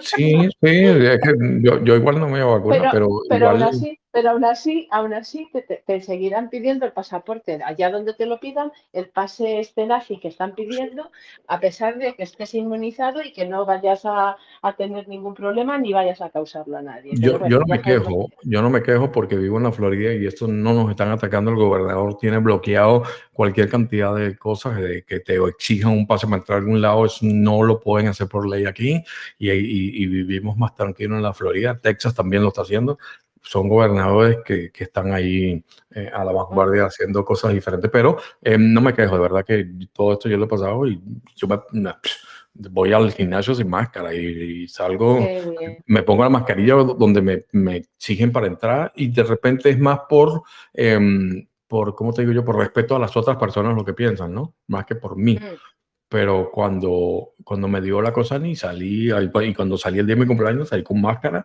y me tapé yo como para no pegarle a alguien, esa conciencia de, de, que no se lo pegaras a alguien, ¿no? Pero, pero bueno, después les cuento más. Gracias Pilar por tu intervención. Un, gusto, Daniel. Ya tengo que abandonar el, el, el, programa porque me están esperando, pero, pero me encanta. Eh, creo, creo que va a quedar grabado, entonces te saltas toda la primera hora y oyes lo que te faltó. Un abrazo fuerte. adiós, adiós. Gracias, gracias.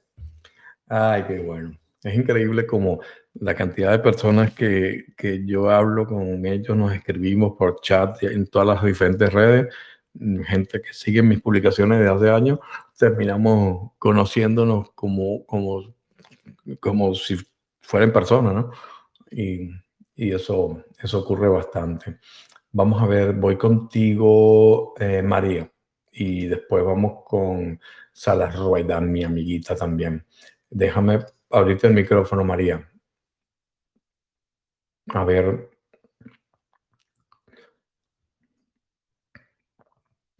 María, María. Centeno, te abrí el micrófono. No, déjame verle. a ver, ahí está abriéndolo otra vez. Se había cerrado. Puede ser que lo cierras tú, no sé, dale clic, María, al botoncito de hablar, a ver si ya, ya puede, María Centeno.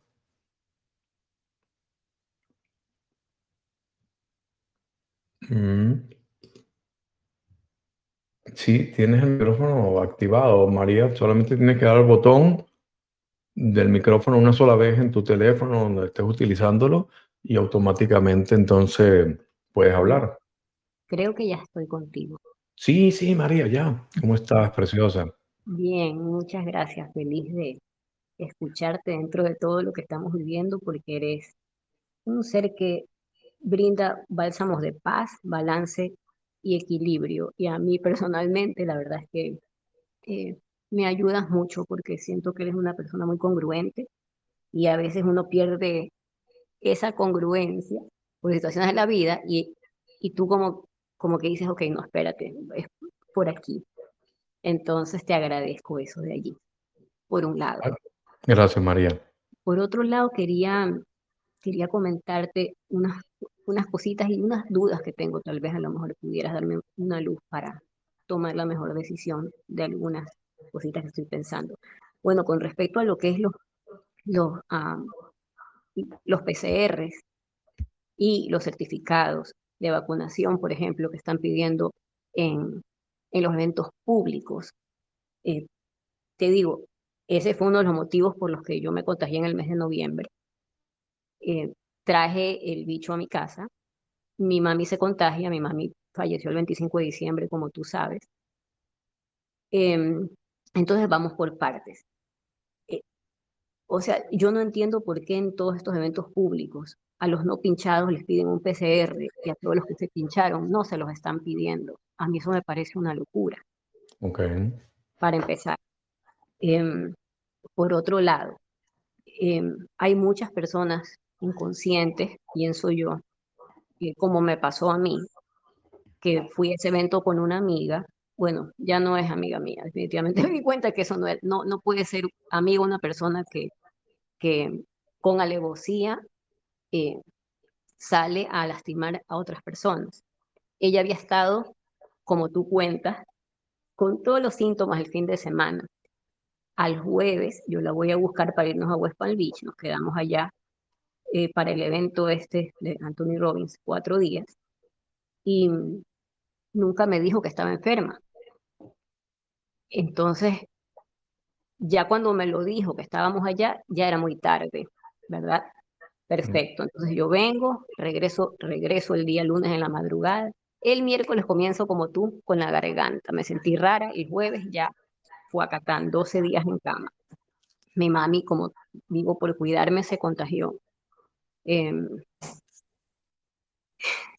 estuvo nueve días en la casa. Todo estaba, todo estaba relativamente en orden. Em, cuando un día entró a darle una sopa a la habitación, le digo, mami, ¿cómo se siente? Todo el tiempo estaba bien, allá nunca jamás le faltó el oxígeno, nunca. Entonces me dijo, no estoy bien, hijita. Le digo, ok, le traigo la sopa y la veo que estaba así como desmayada. Entonces le digo, mami, mami, ¿qué le pasa? Entonces llamé al 911 enseguida, obviamente. Ellos vinieron, le tomaron electrocardiograma bien, azúcar bien, su presión bien.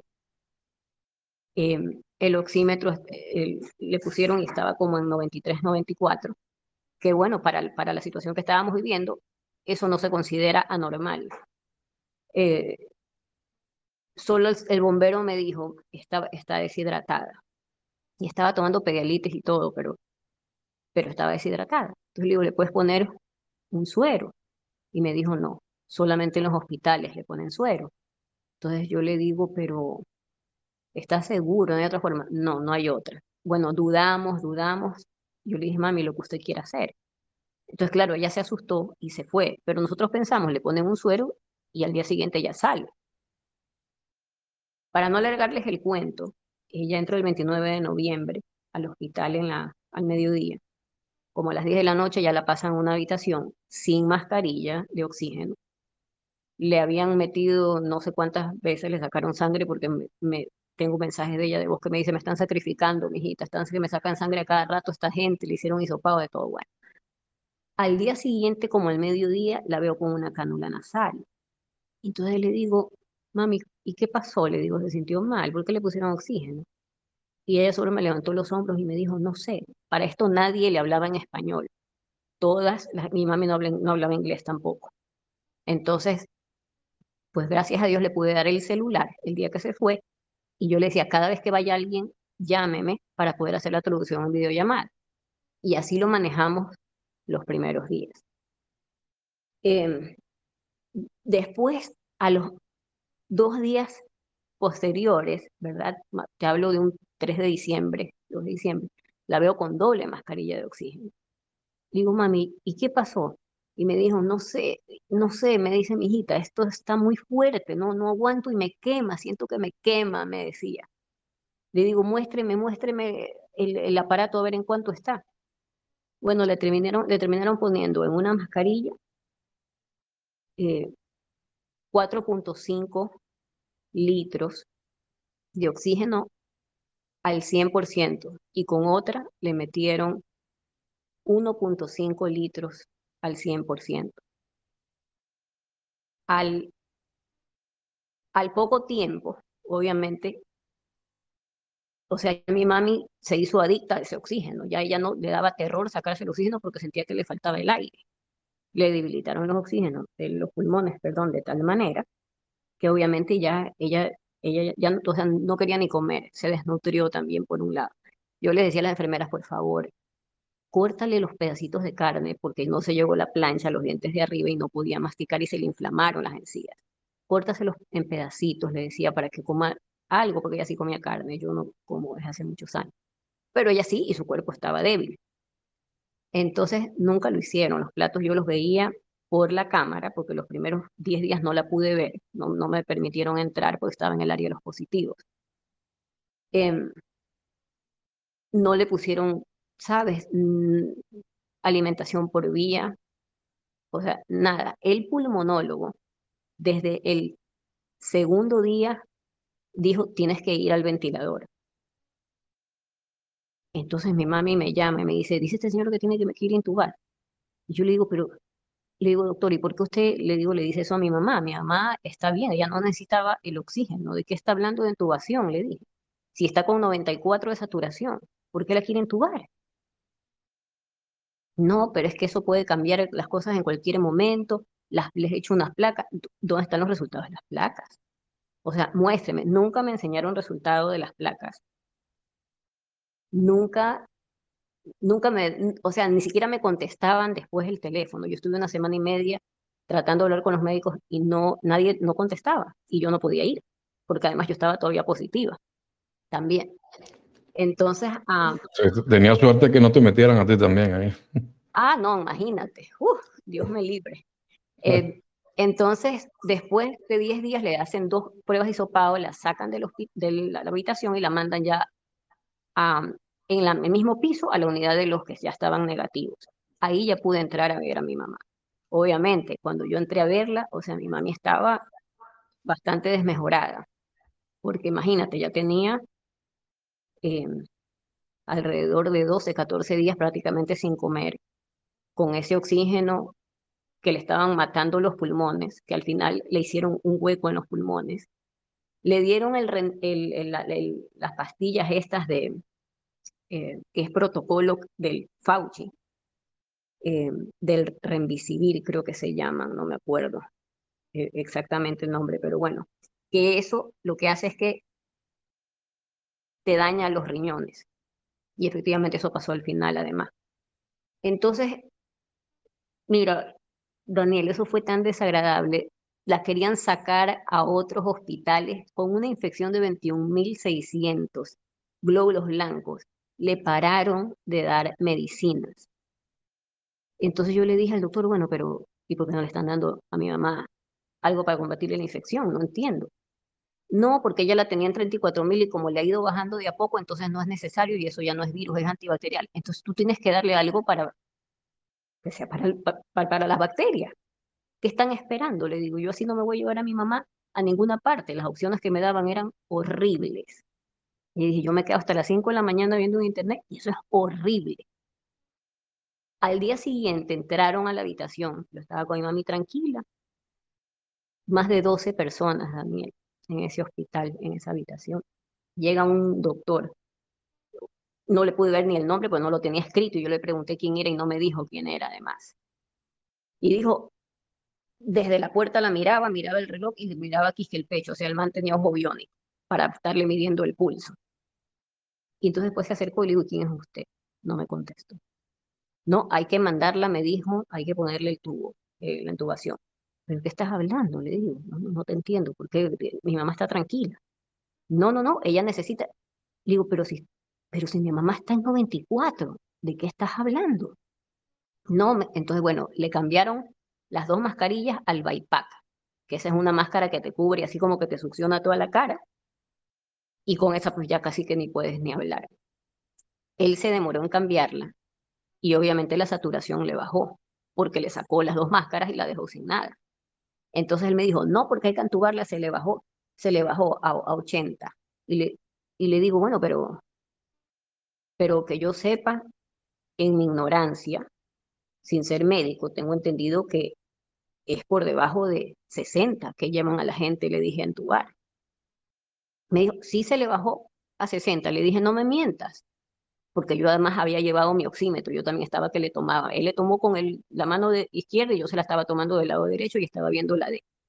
Entonces, ¿por qué mientes? Me dijo, aquí está. Le digo, no, se le bajó a 65 porque tú te estás demorando en ponerle la mascarilla. Entonces, ponle la mascarilla. Entonces le puso la mascarilla. Le dije, mami, tranquila, relájese. Y él, eso tiene que subir más. Le dije, dale tiempo. Dale tiempo. Tranquila, mami, respire tranquila que aquí estoy. Ah, y entonces tú tienes que decidir porque cuando tú te vayas, si a ella le da algo, tenemos que saber si la vamos a entubar o la dejamos ahí. Le dije, yo no voy a decidir nada ahorita. ¿Tú tienes poder de abogado? Sí tengo. ¿Qué tipo de poder de abogado? No te importa. Y eran 12 personas que nos miraban así de frente. No sabes lo que fue. Eso me lo hicieron dos veces. Grité, me salieron sapos y culebras de la boca que estaban en esas cuevas guardadas, quién sabe hace cuántos años, que yo, dice, yo, yo decía, ya yo, ya, yo ya no puedo sacar esto de aquí de mi ser, porque si no, ¿cómo me leo? ¿Cómo sigo mi, mi camino de espiritualidad? O sea, me, me, me sacaron todo, Daniel, porque me sentí en una guerra entre la luz y la oscuridad. No, lo, lo, que, lo que siento cuando, cuando, cuando estás contándolo y lo que siento yo es la, la impotencia que tenías en el momento. Eso, para mí, yo lo defino en esa palabra, impotencia. Sí. yo, yo, yo la viví en una oportunidad con un tío hace muchos años, un tío que era como mi padre, y sentí esa pelea con los médicos y, lo que estaban haciendo y todo, y la impotencia em, del momento. Em, yo no soy muy amigo de, de, de, la, de, la, de la medicina tradicional, mi doctor de cabecera, pues, somos muy buenos amigos y nos hablamos, nos echamos broma y todo. Y, y, y cosas puntuales, ¿no? Pero, por ejemplo, cuando yo estuve en la clínica con mi mamá, cuando se fracturó el fémur, que se cayó, muchos de ustedes lo saben, y, estuvo en la clínica que lo, que lo operaron, em, yo peleé con los médicos mil veces. Em, se, mire, le tienen que dar la pastilla de la atención. No, no, no se la podemos dar. Aquí no toma nada hasta que digan. Y cuando llega el médico que lo decide, no, mañana. ¿Cómo que mañana? Si esa pastilla la tiene que tomar todos los días y es de vida o muerte. Señor, no podemos hacer nada. Pues sí, pues yo se la voy a dar. Señor, usted no se la puede dar. Agarré la cartera, agarré las pastillas, toma, mamá, toma. Señor, usted lo puede. No, ¿qué, ¿qué, me dice? Lo estoy haciendo y sí lo voy a hacer. Y le di las pastillas. Señor, es que usted no puede tomar una pastilla que no sea la que dé la clínica. No sé, esa es su pastilla y la tiene que tomar. Y peleé y no te imaginas, me salió todo lo que tú dices, sin grosería, eso sí, pero pero los mantuve que no me podían ver en la clínica. Cuando a mí me, me, me sacaron la, la, apéndice, la apéndice no, la vesícula que me operaron, igualito, que le vamos a poner eh, la, inyección, cuando tenía el brazo partido, me iban a operar, inyección de me pusieron una inyección de morfina, ya que el corazón se me aceleró a millón. A mí no me lo pueden más, señor, pero es que el dolor usted no lo puede soportar. Sí lo soporto. Y mire, y te vamos a poner los chupones para controlarle. No me pones nada. Yo me lo quitaba. Yo salía con los aparatos por los pasillos, le decía de todo. Pero es que yo te entiendo. Es la impotencia de que uno sabe qué están haciendo y sabe que lo están haciendo mal, pero te, te entra esa impotencia del momento, ¿no? Claro, no, yo sí les canté, o sea, yo les dije, ¿sabes qué? Yo, yo, soy eso, yo, o sea, no te creas, la espiritualidad y todo se olvida en esos momentos, María, porque ser espiritual no quiere decir que no sea uh, humano, humano, por favor, o sea, vamos a ver, que, vamos a ver, tú, todos los que están escuchando aquí, díganme si cree alguno que Jesús no es una persona espiritual. O sea, Jesús no puede, puede decir nadie que no es una persona espiritual, con todo lo que hemos aprendido y estudiado de Jesús. ¿Y qué hizo Jesús eh, frente al templo y tiró todo con la rabia y las mesas y todo de todo lo que estaban vendiendo y, haciendo ese, e, ese negocio eh, en frente al templo? Entonces tú dices, ah, no es espiritual porque le lanzó y le tiró todas las mesas al piso, ¿no? Porque, porque son reacciones humanas, tenemos que entender ese tipo de cosas. Pero entiende algo, María. Em, al igual que siento cuando hablas, entiende algo, y nos hemos hablado por mensajes secretos, secretos no, por mensajes directos los dos, sabes sabe cómo, cómo yo sentí mucho lo que te pasó, em, y, de paso que, que, de cierta forma me identifico con mi mamá también, que estamos cuidándola, ese tipo de cosas, pero mm, me, sentí muy mal y, te confieso que cuando me enteré por la amiga en común, eh, yo te digo que estuve dos días que, que que de verdad me sentí mal y decía, ¿qué le digo a María? Cuando yo dije, voy a hablar con María, ¿qué le digo? Entonces salgo aquel mensaje que te mandé. Pero cuando uno habla ya con la persona, así eh, como estamos hablando, que hay una comunicación en audio, eh, tus palabras, eh, el tono, el volumen, la velocidad, siempre transmitimos algo más que por escrito que también transmitimos, pero aquí hay una energía que se está eh, ¿cómo se llama? Eh, de ambos lados, ¿ok? al igual que sentí la impotencia, te digo algo, en, y tú sabes cómo soy yo, que no tengo que decir lo que me llega a la mente, porque es, la forma como uno se abre al universo y a, a Dios, como lo quieran llamar, para, para ser un vehículo de transmisión de mensajes para las otras personas, ¿no? Porque mi, mi, mi, mi, ego de repente me dice, no lo digas, pero tengo tengo que hacerlo, porque es como soy. Tienes que entender algo. Yo siento que tienes que entrar en un periodo de practicar el perdón, ¿ok? Eh, tienes que irte hacia a practicar el perdón. Tienes que entender que estamos en una sociedad piramidal. Todo funciona por una pirámide. Todo, todo organismo, todos los gobiernos, todo es piramidal. Por eso la parte de arriba de la pirámide es el ojo de que todo lo ve. Le dicen que son el grupo de los Illuminati porque son los que controlan toda la base de la pirámide por donde nos van controlando. Y una parte de esa pirámide es la Organización Mundial de la Salud, un organismo creado por la élite. Para, para, controlarnos. Entonces, esa Organización Mundial de la Salud pone los parámetros a seguir cuando hay un caso de COVID, se lo pasa a, al Ministerio de Salud de cada país. Eso es información que ellos se tienen que regir porque están suscrito a la Organización Mundial de la Salud. Y esa, esa esos, eh, ¿cómo se llama? Gobierno, ¿cómo se llama? Los ministerios de salud de cada país eh, le mandan la comunicación a las diferentes escuelas de médicos que existen en el país. Y las escuelas de médicos entonces se los manda lo, lo, que tienen que hacer a los médicos. Y los médicos actúan y se lo dicen a los enfermeros. Entonces, tú te das cuenta como hay una cadena donde viene de la cabeza la Organización Mundial de la Salud, un organismo manipulado por la élite, donde sabemos que, que crearon esta falsa pandemia por otros intereses, pero sobre ellos todavía hay otros que son los que mandan. Entonces, es, lo que estaba haciendo esos médicos, María, es lo que le mandaban por esa cadena, una encima de otra. Muchos médicos, que son los médicos por la verdad, han dicho la verdad, han hablado de lo que está pasando y eso les acarrea que lo saquen de las escuelas de médicos que ellos pertenecen del país, inclusive hasta con, con, con la posibilidad de que le quiten el carnet de medicina. Pero ellos hicieron, muchos saben que hicieron el juramento hipocrático, que no es el juramento hipócrita que hicieron otros. Entonces, el juramento hipocrático donde tienen que basarse simplemente en el bienestar de, la, de las personas. Y muchos han salido de, de estas cadenas, de estas organizaciones, precisamente porque están en contra. Pero el que no, lo hace por miedo a perder el trabajo o lo hace por inconsciencia de saber lo que está pasando en verdad. Y si, si, si lo dice la Organización Mundial de la Salud, tengo que seguir estos parámetros. Pero ya está demostrado que entubar a las personas definitivamente es lo peor que le pueden hacer eh, y, y, están con parámetros que de, de, de, medicinas como el, lo que dice Fauci que se tome, que se tomen, que, que, que, más bien es todo lo contrario a lo que se tiene que hacer. Fíjate que eh, muchísimos países han curado a la gente con ibuprofeno, con aspirina, y son los dos pastillas que te decían desde el principio de la pandemia que no tomaras porque era lo peor que podías hacer. Y está demostrado que, que, ayudan. Yo tomé aspirina, yo tomé ibuprofeno cuando estuve mal y, y, y, y, yo, yo no me iba a hacer ningún test. ¿Qué, qué iba a saber? ¿Qué, qué haces, María? Me iba a hacer el test y ahí salí positivo. Entonces la mente te controla y empieza a volverte loco. No lo dije en las redes sociales, que estaba enfermo. La gente me felicitó el día de mi cumpleaños, el año nuevo, y yo iba poniendo mensajes cuando me podía parar y escribía, porque si no terminaba eh, psicoseado con toda la gente de muy buena fe. Daniel, es que el virus, Daniel, es esto, Daniel, te dio, Daniel, te puedes morir, Daniel. Imagínate la cantidad de cosas que yo hubiera escuchado si yo notificaba cómo estaba. Simplemente lo asumí y, y, y le di lo que necesitaba el cuerpo para que trabajara y combatiera lo que yo tenía. Mi, mi, hijo igual, y se vio bien mal, tirado en la cama, mi hijo, y tampoco vacunado, y lo mismo. Pero entonces, el, el punto es que hay algo, María. Tienes que entender que ellos actuaron desde lo que ellos creían que estaban actuando. ¿Habrían algunos mm, que saben lo que estaban haciendo que era malo? Ah, no, sí, es posible. Importante.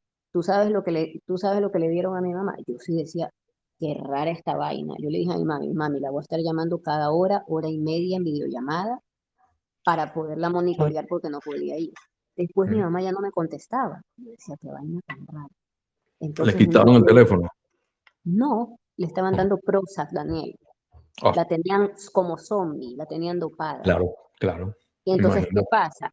Le digo a la mujer, oye, sienta a mi mamá. Mi mamá no puede estar acostada todo el día porque eso es terrible para los pulmones. Necesitan sentarla. La dejaron sentada 10 horas en una silla de cuatro palos súper incómoda, no en los sillones que normalmente sientan a las personas que están en el sí. hospital. Y ya después de eso, mi mamá no se quiso volver a sentar, por ejemplo. Porque, claro, ah. después de 10 horas que llamaba y no iba, la gente no iba. Entonces, y entonces yo con el otro teléfono le decía, quédese conmigo aquí. Llamaba con el otro teléfono al counter. Por favor, María, ¿tú sientes, sí. tú, tú, sientes que hiciste todo lo que podías no, y estaba en tus no, manos por tu mamá? No, yo siento que fallé en el sentido de haberle dicho a mi mami a, la, a las 24 horas, mami, pidamos el discharge, que yo la voy a buscar allá abajo en el parqueo del hospital. Total, ya estaba hidratada. Eso me arrepiento, te lo digo sinceramente, porque ella lo único que tenía era deshidratación, fue por un suero. ¿Te arrepientes de no haberla ido sacado del hospital? Sí, yo me arrepiento de no haberla sacado del hospital. Y me por arrepiento. eso, por no haberla ido a sacar en ese momento, es que se quedó más tiempo. Es que después ya le metieron el oxígeno a full y ya, ya, claro, la, ya, ya la pasaron para otra, para otra parte. Claro, ya ellos decían, ellos decían, pues yo le dije al pulmonólogo, ah, pues los amen, porque los amenacé, les dije que yo, yo me les convertí en un problema, Daniel, en ese piso, porque tuve una amiga que me estuvo guiando, ella es case manager de más de 140 pacientes, trabaja para el Estado, y ella me fue diciendo paso a paso todo lo que iba a pasar. Fue increíble, o sea, te lo juro que cuando ella me hablaba, yo decía, no, Dios mío, que esto de aquí no me pase, ni a mi claro, mami, por el amor claro. de Dios, pero pasaba tal cual ella me decía. Entonces, entonces un día ella sí me dijo, amenázalos, ¿Por qué, ¿por qué no, pudiste, ¿por qué no pudiste buscar ese día a, a, tu mamá? porque como le pusieron el oxígeno, ¿verdad?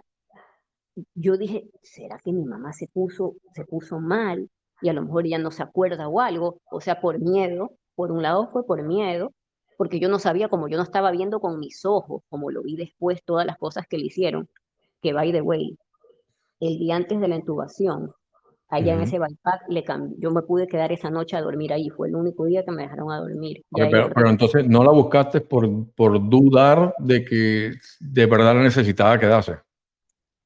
Claro, porque yo no sabía lo que estaba pasando. Claro, entonces tú dudaste si de verdad necesitaba quedarse y entonces no la buscaste. Pero entonces e, esa, esa actitud que tú te dices que te arrepientes de no haberla ido a buscar, la, eh, el no irla a buscar, ¿lo hiciste por, desde el corazón por el bien de ella o por algo por el mal para ella?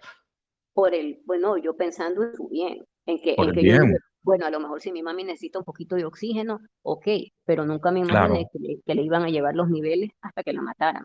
Porque entonces, entonces, entiende María, tú actuaste desde el corazón, actuaste desde por el bien de ella. Mm, por lo tanto, por supuesto, a veces uno tiene esa, esa, esas encrucijadas en la vida y sobre todo tú que lo tenías y yo lo tengo todavía, que la decisión que nosotros tomemos depende de la vida de una persona, como mi mamá. Entonces, así, voy hacia acá o voy hacia este lado. No sabes y no sabes, pero eso, por supuesto, cada uno de los dos caminos va a tener una consecuencia diferente, pero tienes que entender que se actúa desde el corazón por el bien de, de esa persona que amamos, entonces mm, no debes arrepentirte, no debes arrepentirte. Ahora entiendes algo. Lo que siento, María, es que eh, em, primero la impotencia, la sentí. Segundo, es que estás, estás, tienes una rabia y estás buscando culpable. ¿Ok? Sí, y, culpable sí hubo. Pues.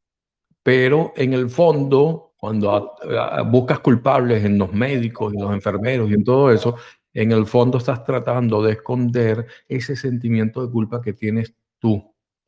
¿Ok?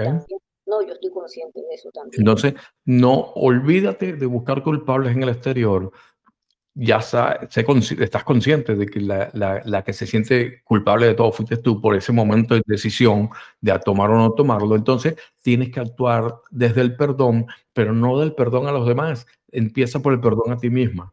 Mm. ¿okay? Hay muchísimas terapias del perdón, pero entiende que em, tienes que empezar primero entendiendo, eh, sincerándote tú misma, perdonando a tu amiga, que fue la que tú sientes que vino todo, que se pegó, perdonando a los enfermeros, perdonando a los médicos, perdona todo, porque María, María, ¿cómo? Ahorita no me sale, eso está cañón. No te sale, pero entiende algo, María.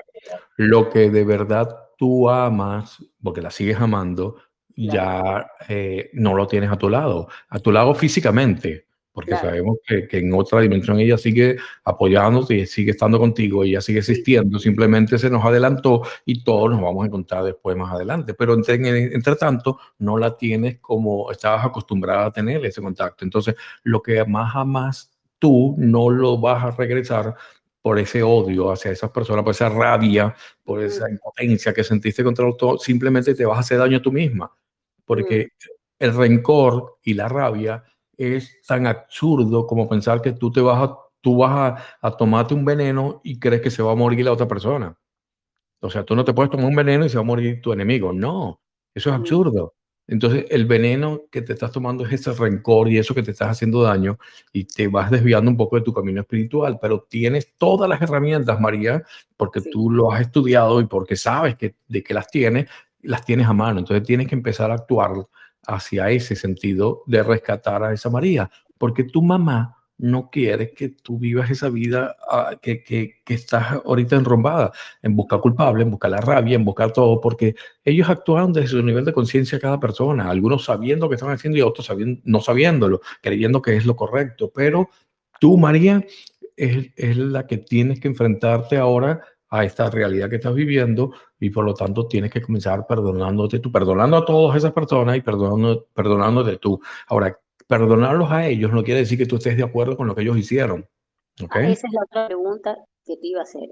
Mira, yo, yo la verdad sí busqué, hablé con dos abogados para ver si podía hacer algo por mala práctica médica, no por dinero, sino para que ya eso, o sea, de alguna manera quede un precedente. Estás alargando la agonía. Espérate, pero todavía no. O sea, finalmente aquí en la Florida no se puede. Solamente pueden demandar por mala práctica médica. Me dijeron los abogados lo mismo. El cónyuge que sobrevive o los hijos menores de 25 años. En el estado de la Florida eso es así. Yo no lo sabía. Entonces dije, ok, por ese lado, descartado. Ahora, una, una, una hermana mía muy querida me pasó una información de que el cirujano general de la Florida, Joseph Lapado, ¿verdad? Está, está pidiendo que las personas que las personas que, que, que, hayan pasado o que tengan familiares que, que, que, hayan sido víctimas del protocolo de muerte con ventilador fentalino que se usan en pacientes del, del COVID en los hospitales de la Florida, él quiere escuchar la historia. No sé cuál es la motivación o el resultado realmente que podría sacar de esto, pero yo siento, o sea, que alguien tiene que hablar por, por los que, por los que, por los que mataron. Ok, si tú sientes, eh, yo te digo, número uno, hacer todo eso te va a acarrear, eh, eh, alargar un poco la agonía que estás viviendo, ¿ok? Porque te vas a estar enfrentando a una cantidad de estudios, una cantidad de cosas que, que vas a revivir nuevamente esos momentos, ¿ok? Entonces, si tú en el momento que te sientas capacitada para soportar eso, es posible que lo único que te pueda motivar es el que no le ocurra a otra persona. Correcto. Entonces, esa es mi intención, realmente. Entonces, si te basas, si, oye, pero ten cuidado porque la mente nos hace jugadas muy, muy fuertes. Si tú basas tu intención en el que no le ocurra a otra persona lo que tú viviste, es diferente a que tú te bases todo eso en que te quieras vengar de lo que pasó y lo que lo hicieron. No, porque básicamente, ya te digo, legalmente no puedo hacer nada contra esos ah, criminales, no puedo hacer nada, ya intenté. Pero entonces, por lo menos, que quede esto de aquí para salvar vidas. De hecho, a la amiga mía que me pasó esta información, que sabía mi historia, que es justamente la, la, la, sí, eh, la, la respuesta es simple. Si tú, sientes, si tú sientes que con eso vas a ayudar a más personas, si tú sientes que hay eh, una forma de, de, honrar la vida de tu mamá de, de, así para que no le ocurra lo mismo a otras personas lo que viviste esto y lo que le pasó a tu mamá, por supuesto que sería una forma que te ayudaría a, a, drenar un poco esto que ha pasado, ¿no? Canalizarlo de alguna manera. A canalizarlo de alguna forma, porque siempre es eso, siempre que, eh, que, que, uno lo canaliza con una obra buena, mira, a mí me escribió una señora, que se le murió la niñita de, de, de, 11 años, una niña preciosa que lo que le gustaba era ayudar a todas las personas, cuidaba a los caballitos que, que estaban cerca de, una granja cerca de ella, amaba a los animales y la niñita se montó en un parque de atracciones, ella no quería que fuera y le dejó y le dio el permiso porque se había portado también a un parque de atracciones en un pueblito ahí de, de Sudamérica, de estos que arman rápido las ferias, ¿no? Y se montó en la silla voladora y salió disparada y se mató la, la, la, la, culpa que sentía esa madre y, se hablaba, y, sintió que, que, tenía que hablar conmigo, porque yo no soy María, pero desde muy joven, desde muy, siento, la, la gente de alguna forma sienten que pueden hablar conmigo y, que pueden canalizar sus problemas conmigo. Ya yo después con el tiempo lo asumí y ya entendí que era una misión de vida y que de alguna forma lo que me viniera en el momento que estaba hablando podía ayudar a las personas. Daniel, qué bien me sentí hablar contigo. Bueno, ok, yo, yo sí fui un mecanismo por el cual me utilizaron para para que le llegara un mensaje, ¿no? Cuando tú te abres de esa forma. La mamá hablaba conmigo y fueron varias, varias semanas hablando con ella y tratando de ayudarla. Pero ¿cómo ayudas a una persona que, que perdió a su hijo de 11 años? Imagínate, ¿qué, qué le dices? Eh, eh, a veces uno dice, ¿qué, ¿qué, qué, le digo? ¿Qué le digo? Y entonces es simplemente abrirte de corazón y hablar con la persona. Y, y, y tú sabes, bueno, te resumo, ¿cómo quedó todo? La mamá creó una organización, yo la ayudé bastante con el logo y la imagen y, toda la idea, eh, una organización con el nombre de la niñita para, para combatir, eh, para ayudar, perdón, no para combatir, para ayudar a, todos los animalitos que, que, venían de, de circos y ferias y cosas de esas que estaban torturados y ella puso un dinero de la demanda que ganó de, con las sillas estas del parque de atracciones y lo invirtió todo y tiene una, organización bellísima con el nombre de la hija eh, para ayudar a los animalitos. Y ella se siente que, que canalizó todo aquel sufrimiento y, ya vive de otra forma la vida, ¿no? Porque honró la memoria de, de su hija. Por lo tanto, eh, yo creo que puede servirte para eso siempre y cuando no te envuelvas en esa frecuencia, en esas, en esas energías de baja frecuencia y, comienza, y comienza a canalizar el perdón eh, contigo y con las personas que estuvieran involucradas en todo ese lamentable hecho de tu mami. Sí, no, de hecho ya dos personas por haber, por haber pues sabido la información, digamos, de, de, todo lo animal a través de Mari, como te digo, esa señora tuvo a sus papás de noventa y pico de años, a su mamá y a su papá, los llevó a un walking clinic, salieron positivos, necesitaban, estaban deshidratados y ella no los quería llevar al hospital porque sabía mi historia con el animal. Y no los querían atender porque obviamente tú sabes, aquí te dicen no puedes venir si estás positivo. Les armó un escándalo, le pusieron el suero y los dos señores están muy bien. Qué bueno. Entonces ya por ahí se salvaron dos personas. Entonces a eso es a lo que yo quiero llegar. Bueno, sí, entonces sí, hazlo. Hazlo, pero, pero pero no olvides tampoco lo que te dije, recuerda trabajar en ti, ¿ok? Sí, no, no, lo voy a tener presente, ¿verdad? Te agradezco, te agradezco mucho, te agradezco mucho. Y, y, lo otro es, Daniel, ¿cómo, bueno, será que te escribo en privado? Porque quiero esto, volver a, a, a comprar el curso para, lo, para comprar más bitcoins, porque ha pasado tanto tiempo y, y, sí he comprado, pero ya me olvidé cómo se hacía. Ah, escríbeme, escríbeme. Por... estoy vuelta loca y tengo así como que tengo que volver a organizarme todo, así que me escríbeme, escríbeme por el, escríbeme por el privado ahí, yo te, yo te ayudo, sabes que siempre estoy dispuesto. Sí, millón gracias, que Dios te Un beso, un abrazo, María. Cuídate. Igual, bendiciones. Wow. Eh, a veces es duro, ¿no? Pero bueno, tenemos que superar las situaciones y, y mi posición a veces me complica cuando cuento de situaciones, se me presentan personas con situaciones así donde uno dice, ¿qué digo? Me están buscando que yo le diga algo que les ayude a continuar el camino. Entonces tu, tu conciencia te dice, ¿qué le digo? Pues más de una vez me he enfrentado a situaciones así. ¿Qué puedo decir yo?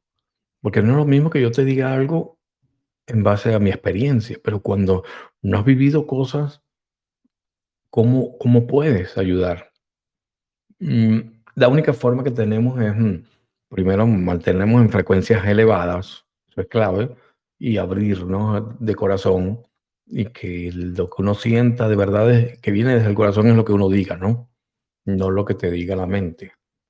¿Y por qué digo tenemos que mantenernos en frecuencias elevadas? Porque eso es como cuando tú quieres ayudar a una persona que se está ahogando y está ahí zapoteando en el agua, ayúdame, sigo ahogando. Y entonces tú tienes dos cosas que puedes hacer. Le tiras un salvavidas y la persona se agarra el salvavidas y tú vas jalando el salvavidas poco a poco para traerlo hacia donde tú estés, la orilla, el barco, lo que sea. O te lanzas a, tratar de ayudarla. Pero eh, todos sabemos que existido muchísimas historias donde la persona que está tratando de ayudar al ahogado se ahoga con el ahogado, se va también los dos, porque la desesperación de la otra persona te agarra y te abraza y te hunde y te ahogas y terminas no ayudándolo, simplemente. Entonces, esa analogía la deben llevar a la vida real. No hacemos nada con a veces colocarnos con el, al nivel de la frecuencia de la otra persona que está pasando el problema, porque estás en una vibración donde no la puedes ayudar. Te terminas hundiendo con la persona y no la ayudas. Entonces te tienes que mantener en una frecuencia elevada para poder lanzarle ese salvavidas a la persona.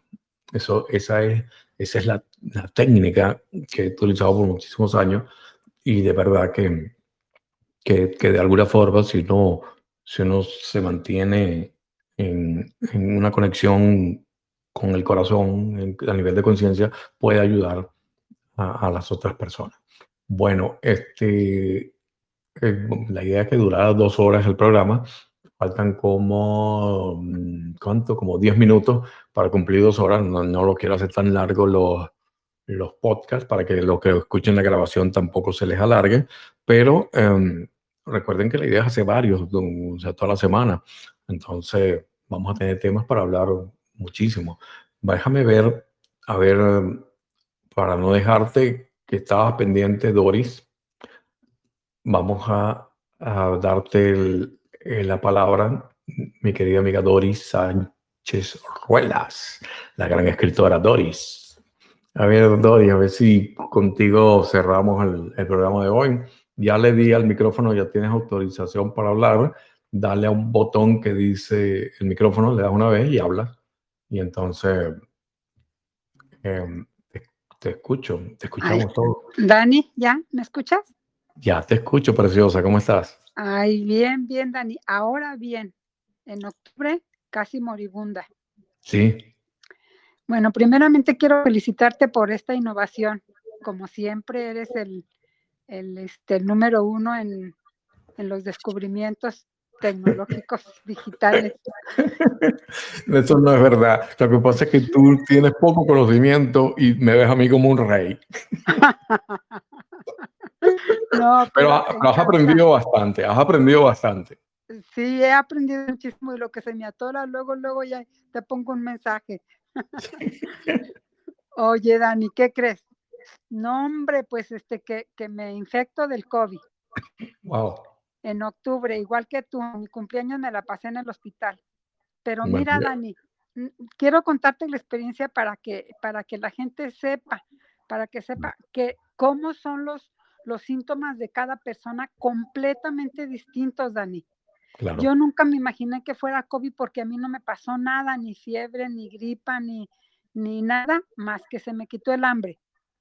Entonces yo no me había dado cuenta que no comía tenía como tres días que no comía y me dice mi, mi, nieta de 13 años, abuelita, ¿no comes? Digo, ¿cómo que no comes? Dice, no, no estás comiendo. Ay, qué raro. Y así, bueno, se pasaron los ocho días que, este, que no comí y empecé con una tos, pero una tos exageradamente horrenda, horrenda, que al, al, al, este, al otro día ya estaba oxigenando a 84, así de volada como que perdí la conciencia, no, no sé qué pasó en ese tiempo, nada más este recuerdo mi hijo me agarró de la cama y me donde estaba yo tirada en la cama y no se contagió nadie, Dani. Mis dos nueras, mis dos hijos, mis nietas, la señora del aseo y la mamá de mis nueras, aquí todas conmigo, no se contagió nadie. ¿Y todas esas personas y todas esas personas están vacunadas? No, ninguna. ¿Y tú tampoco? Yo tampoco, obviamente. Ok. Entonces, haz de cuenta que me voy al hospital y llegando me tomé conciencia de lo que estaba pasando, porque me hicieron la prueba, esto, lo otro, me dijeron que era una bacteria. Yo ingresé al hospital por una bacteria, que desconozco por qué me sacaban tres veces sangre al día. Tres veces al día me sacaban sangre, que porque la bacteria, que la bacteria, que la bacteria y que no sé qué. Entonces yo me concienticé un poco y me digo, ok, ya estoy aquí, voy a estar el tiempo que esté y lo más positiva, con muy buena voluntad, Dani, viendo cómo sacaban la gente que se moría, viendo cómo sacaban y cómo cambiaban de, este, de, de cama y todas esas cosas.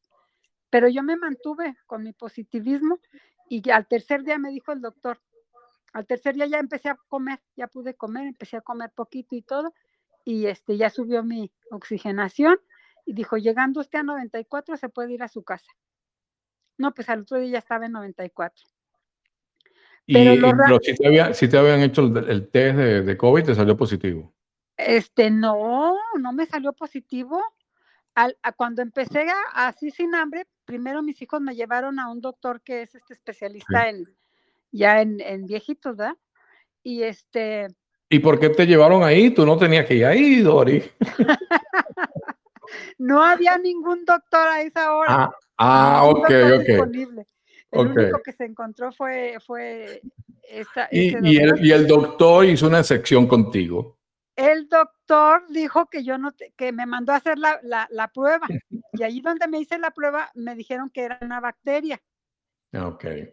Entonces, cuando llego yo ahí al hospital, fue lo mismo. Me dijeron que era una bacteria porque me estaban haciendo pruebas y exámenes para, para saber qué tipo de bacteria era pero yo estaba en la zona de COVID.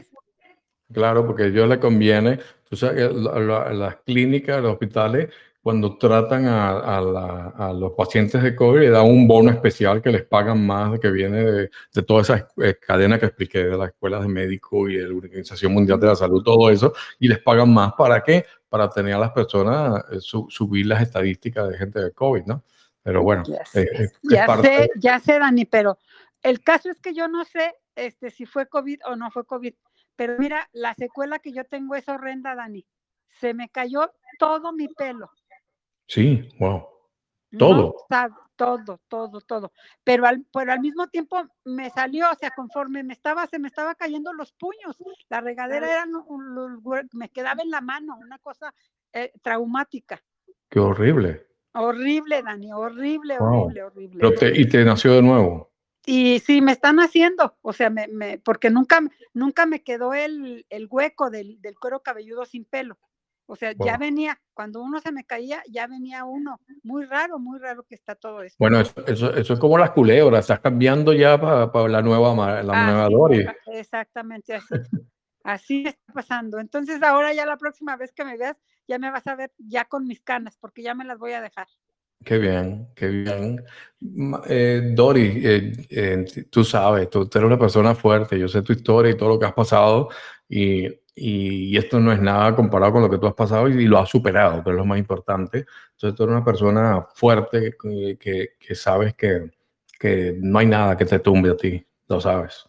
Así es, Dani. Afortunadamente mi personalidad este, me, me, ha hecho ahora darme cuenta qué tan, tan, este, tan bendecida soy con esta personalidad que tengo. Claro, claro, y, eso es lo que uno tiene que, eh, que aprovechar y, y, también compartir, ¿no? Porque yo, yo soy una persona que me fascina los medios de comunicación, soy un comunicador social desde niño y, y es esa, esa, ¿cómo te digo? E, ese don que, que uno tiene que compartir con, con el resto de las personas por el bien de la humanidad. Porque a veces las personas me preguntan, es que Daniel, es que, ¿y, y cuál es mi misión en esta vida? Daniel, ¿y, qué es mi, propósito de vida? Y yo, yo digo, yo llegué a la conclusión que el propósito de vida es el mismo. Todos tenemos un mismo propósito de vida, no es uno especial. Todos vinimos aquí para ayudar a elevar la frecuencia de vibración de este plano. Eso, para eso estamos, para aumentar la frecuencia de vibración como, como la raza humana.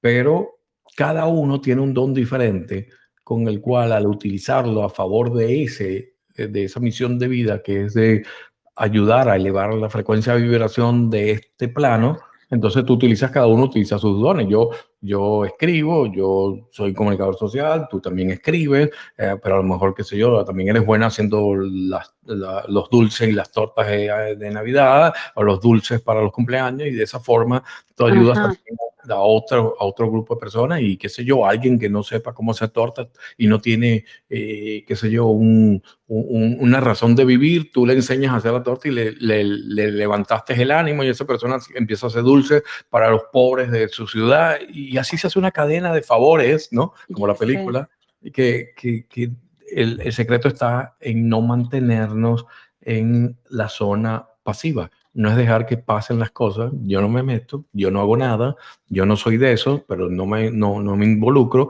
y hay que, a veces hay que enfrentarse. Yo he tenido que hablar cosas, temas que, que me bloquean en las, las redes sociales y, y, me cierran y cantidad de personas que me insultan. La otra que puse un grafiquito tan tonto, Doris, como el de hombre ese, el de Matrix, con, esquivando las vacunas.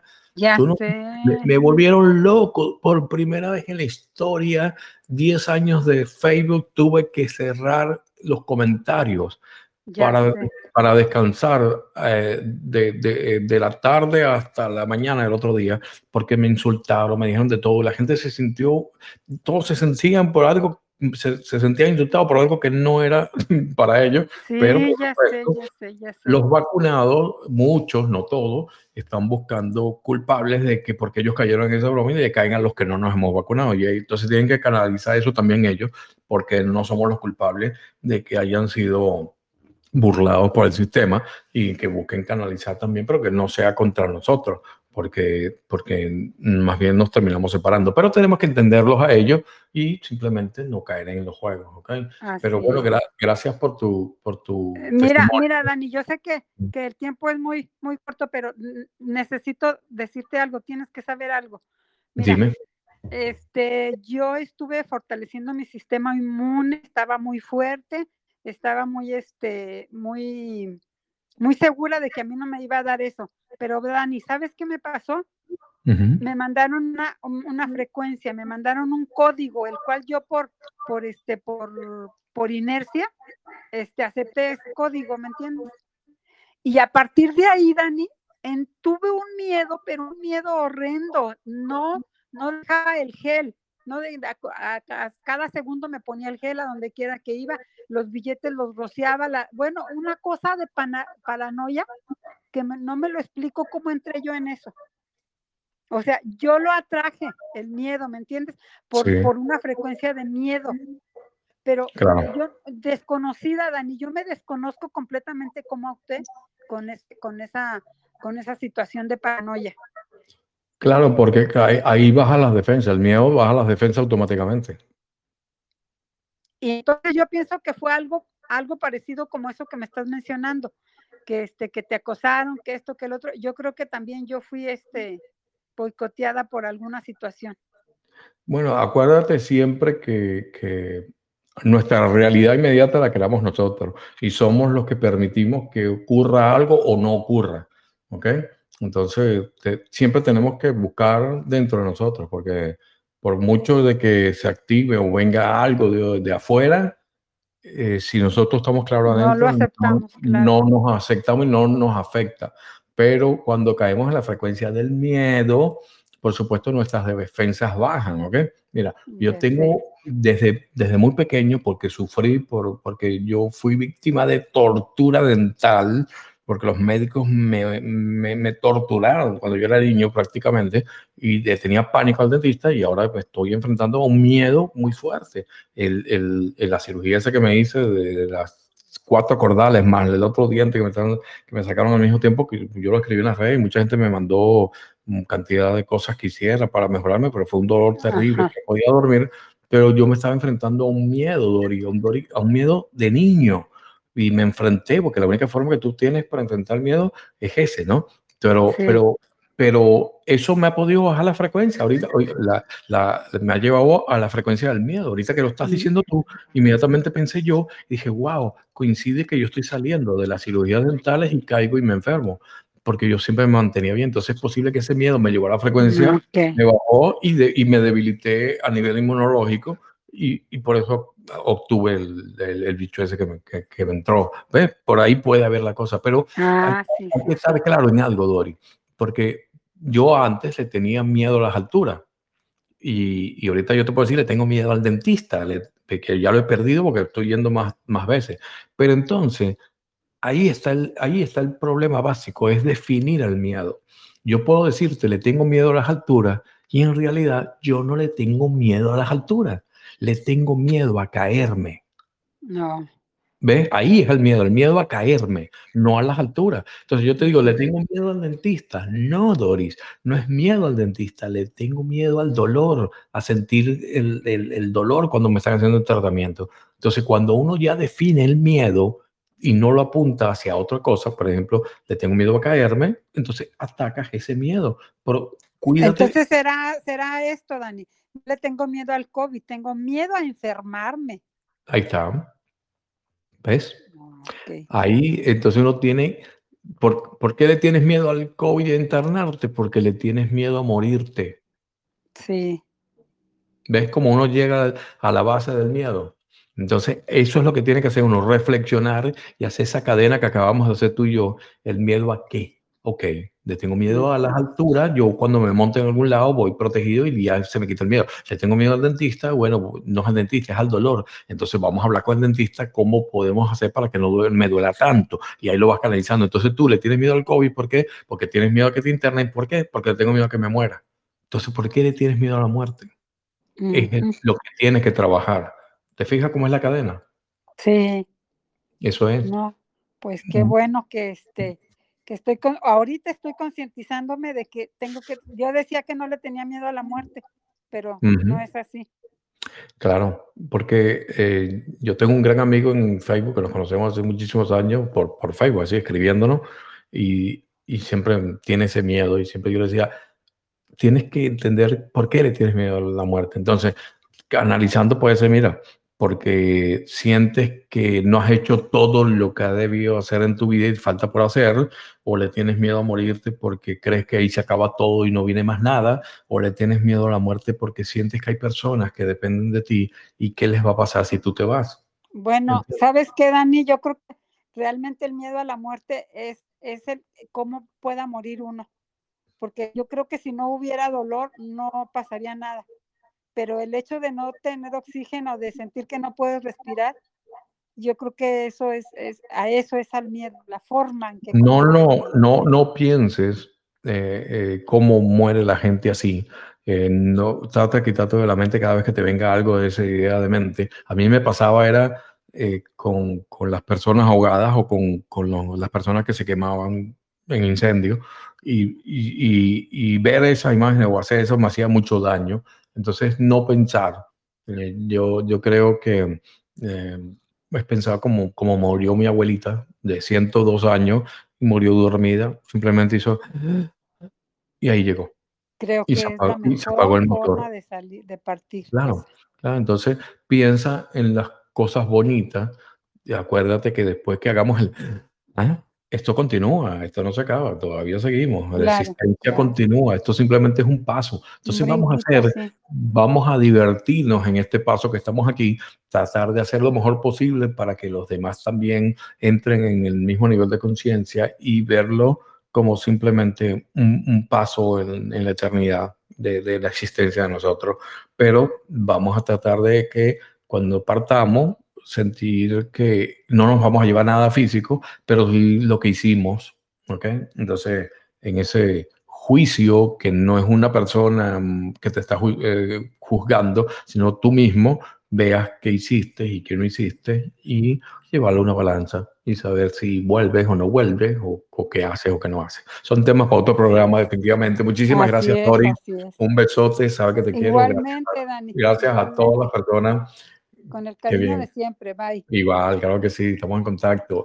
Bien, muchísimas gracias a todos los asistentes. Nos pasamos por siete minutos. Yo quería que fueran podcast de, de, dos horas, pero vamos a ver qué salen después en los comentarios de la grabación. Los que lo escuchen, eh, que lo estén escuchando en la grabación, me digan si les gusta el formato, si les gusta la idea. Aquí hablamos de todo y es un podcast abierto y el, y el tema lo ponen ustedes con las llamadas. Esto fue el programa ¿Cómo que se llama?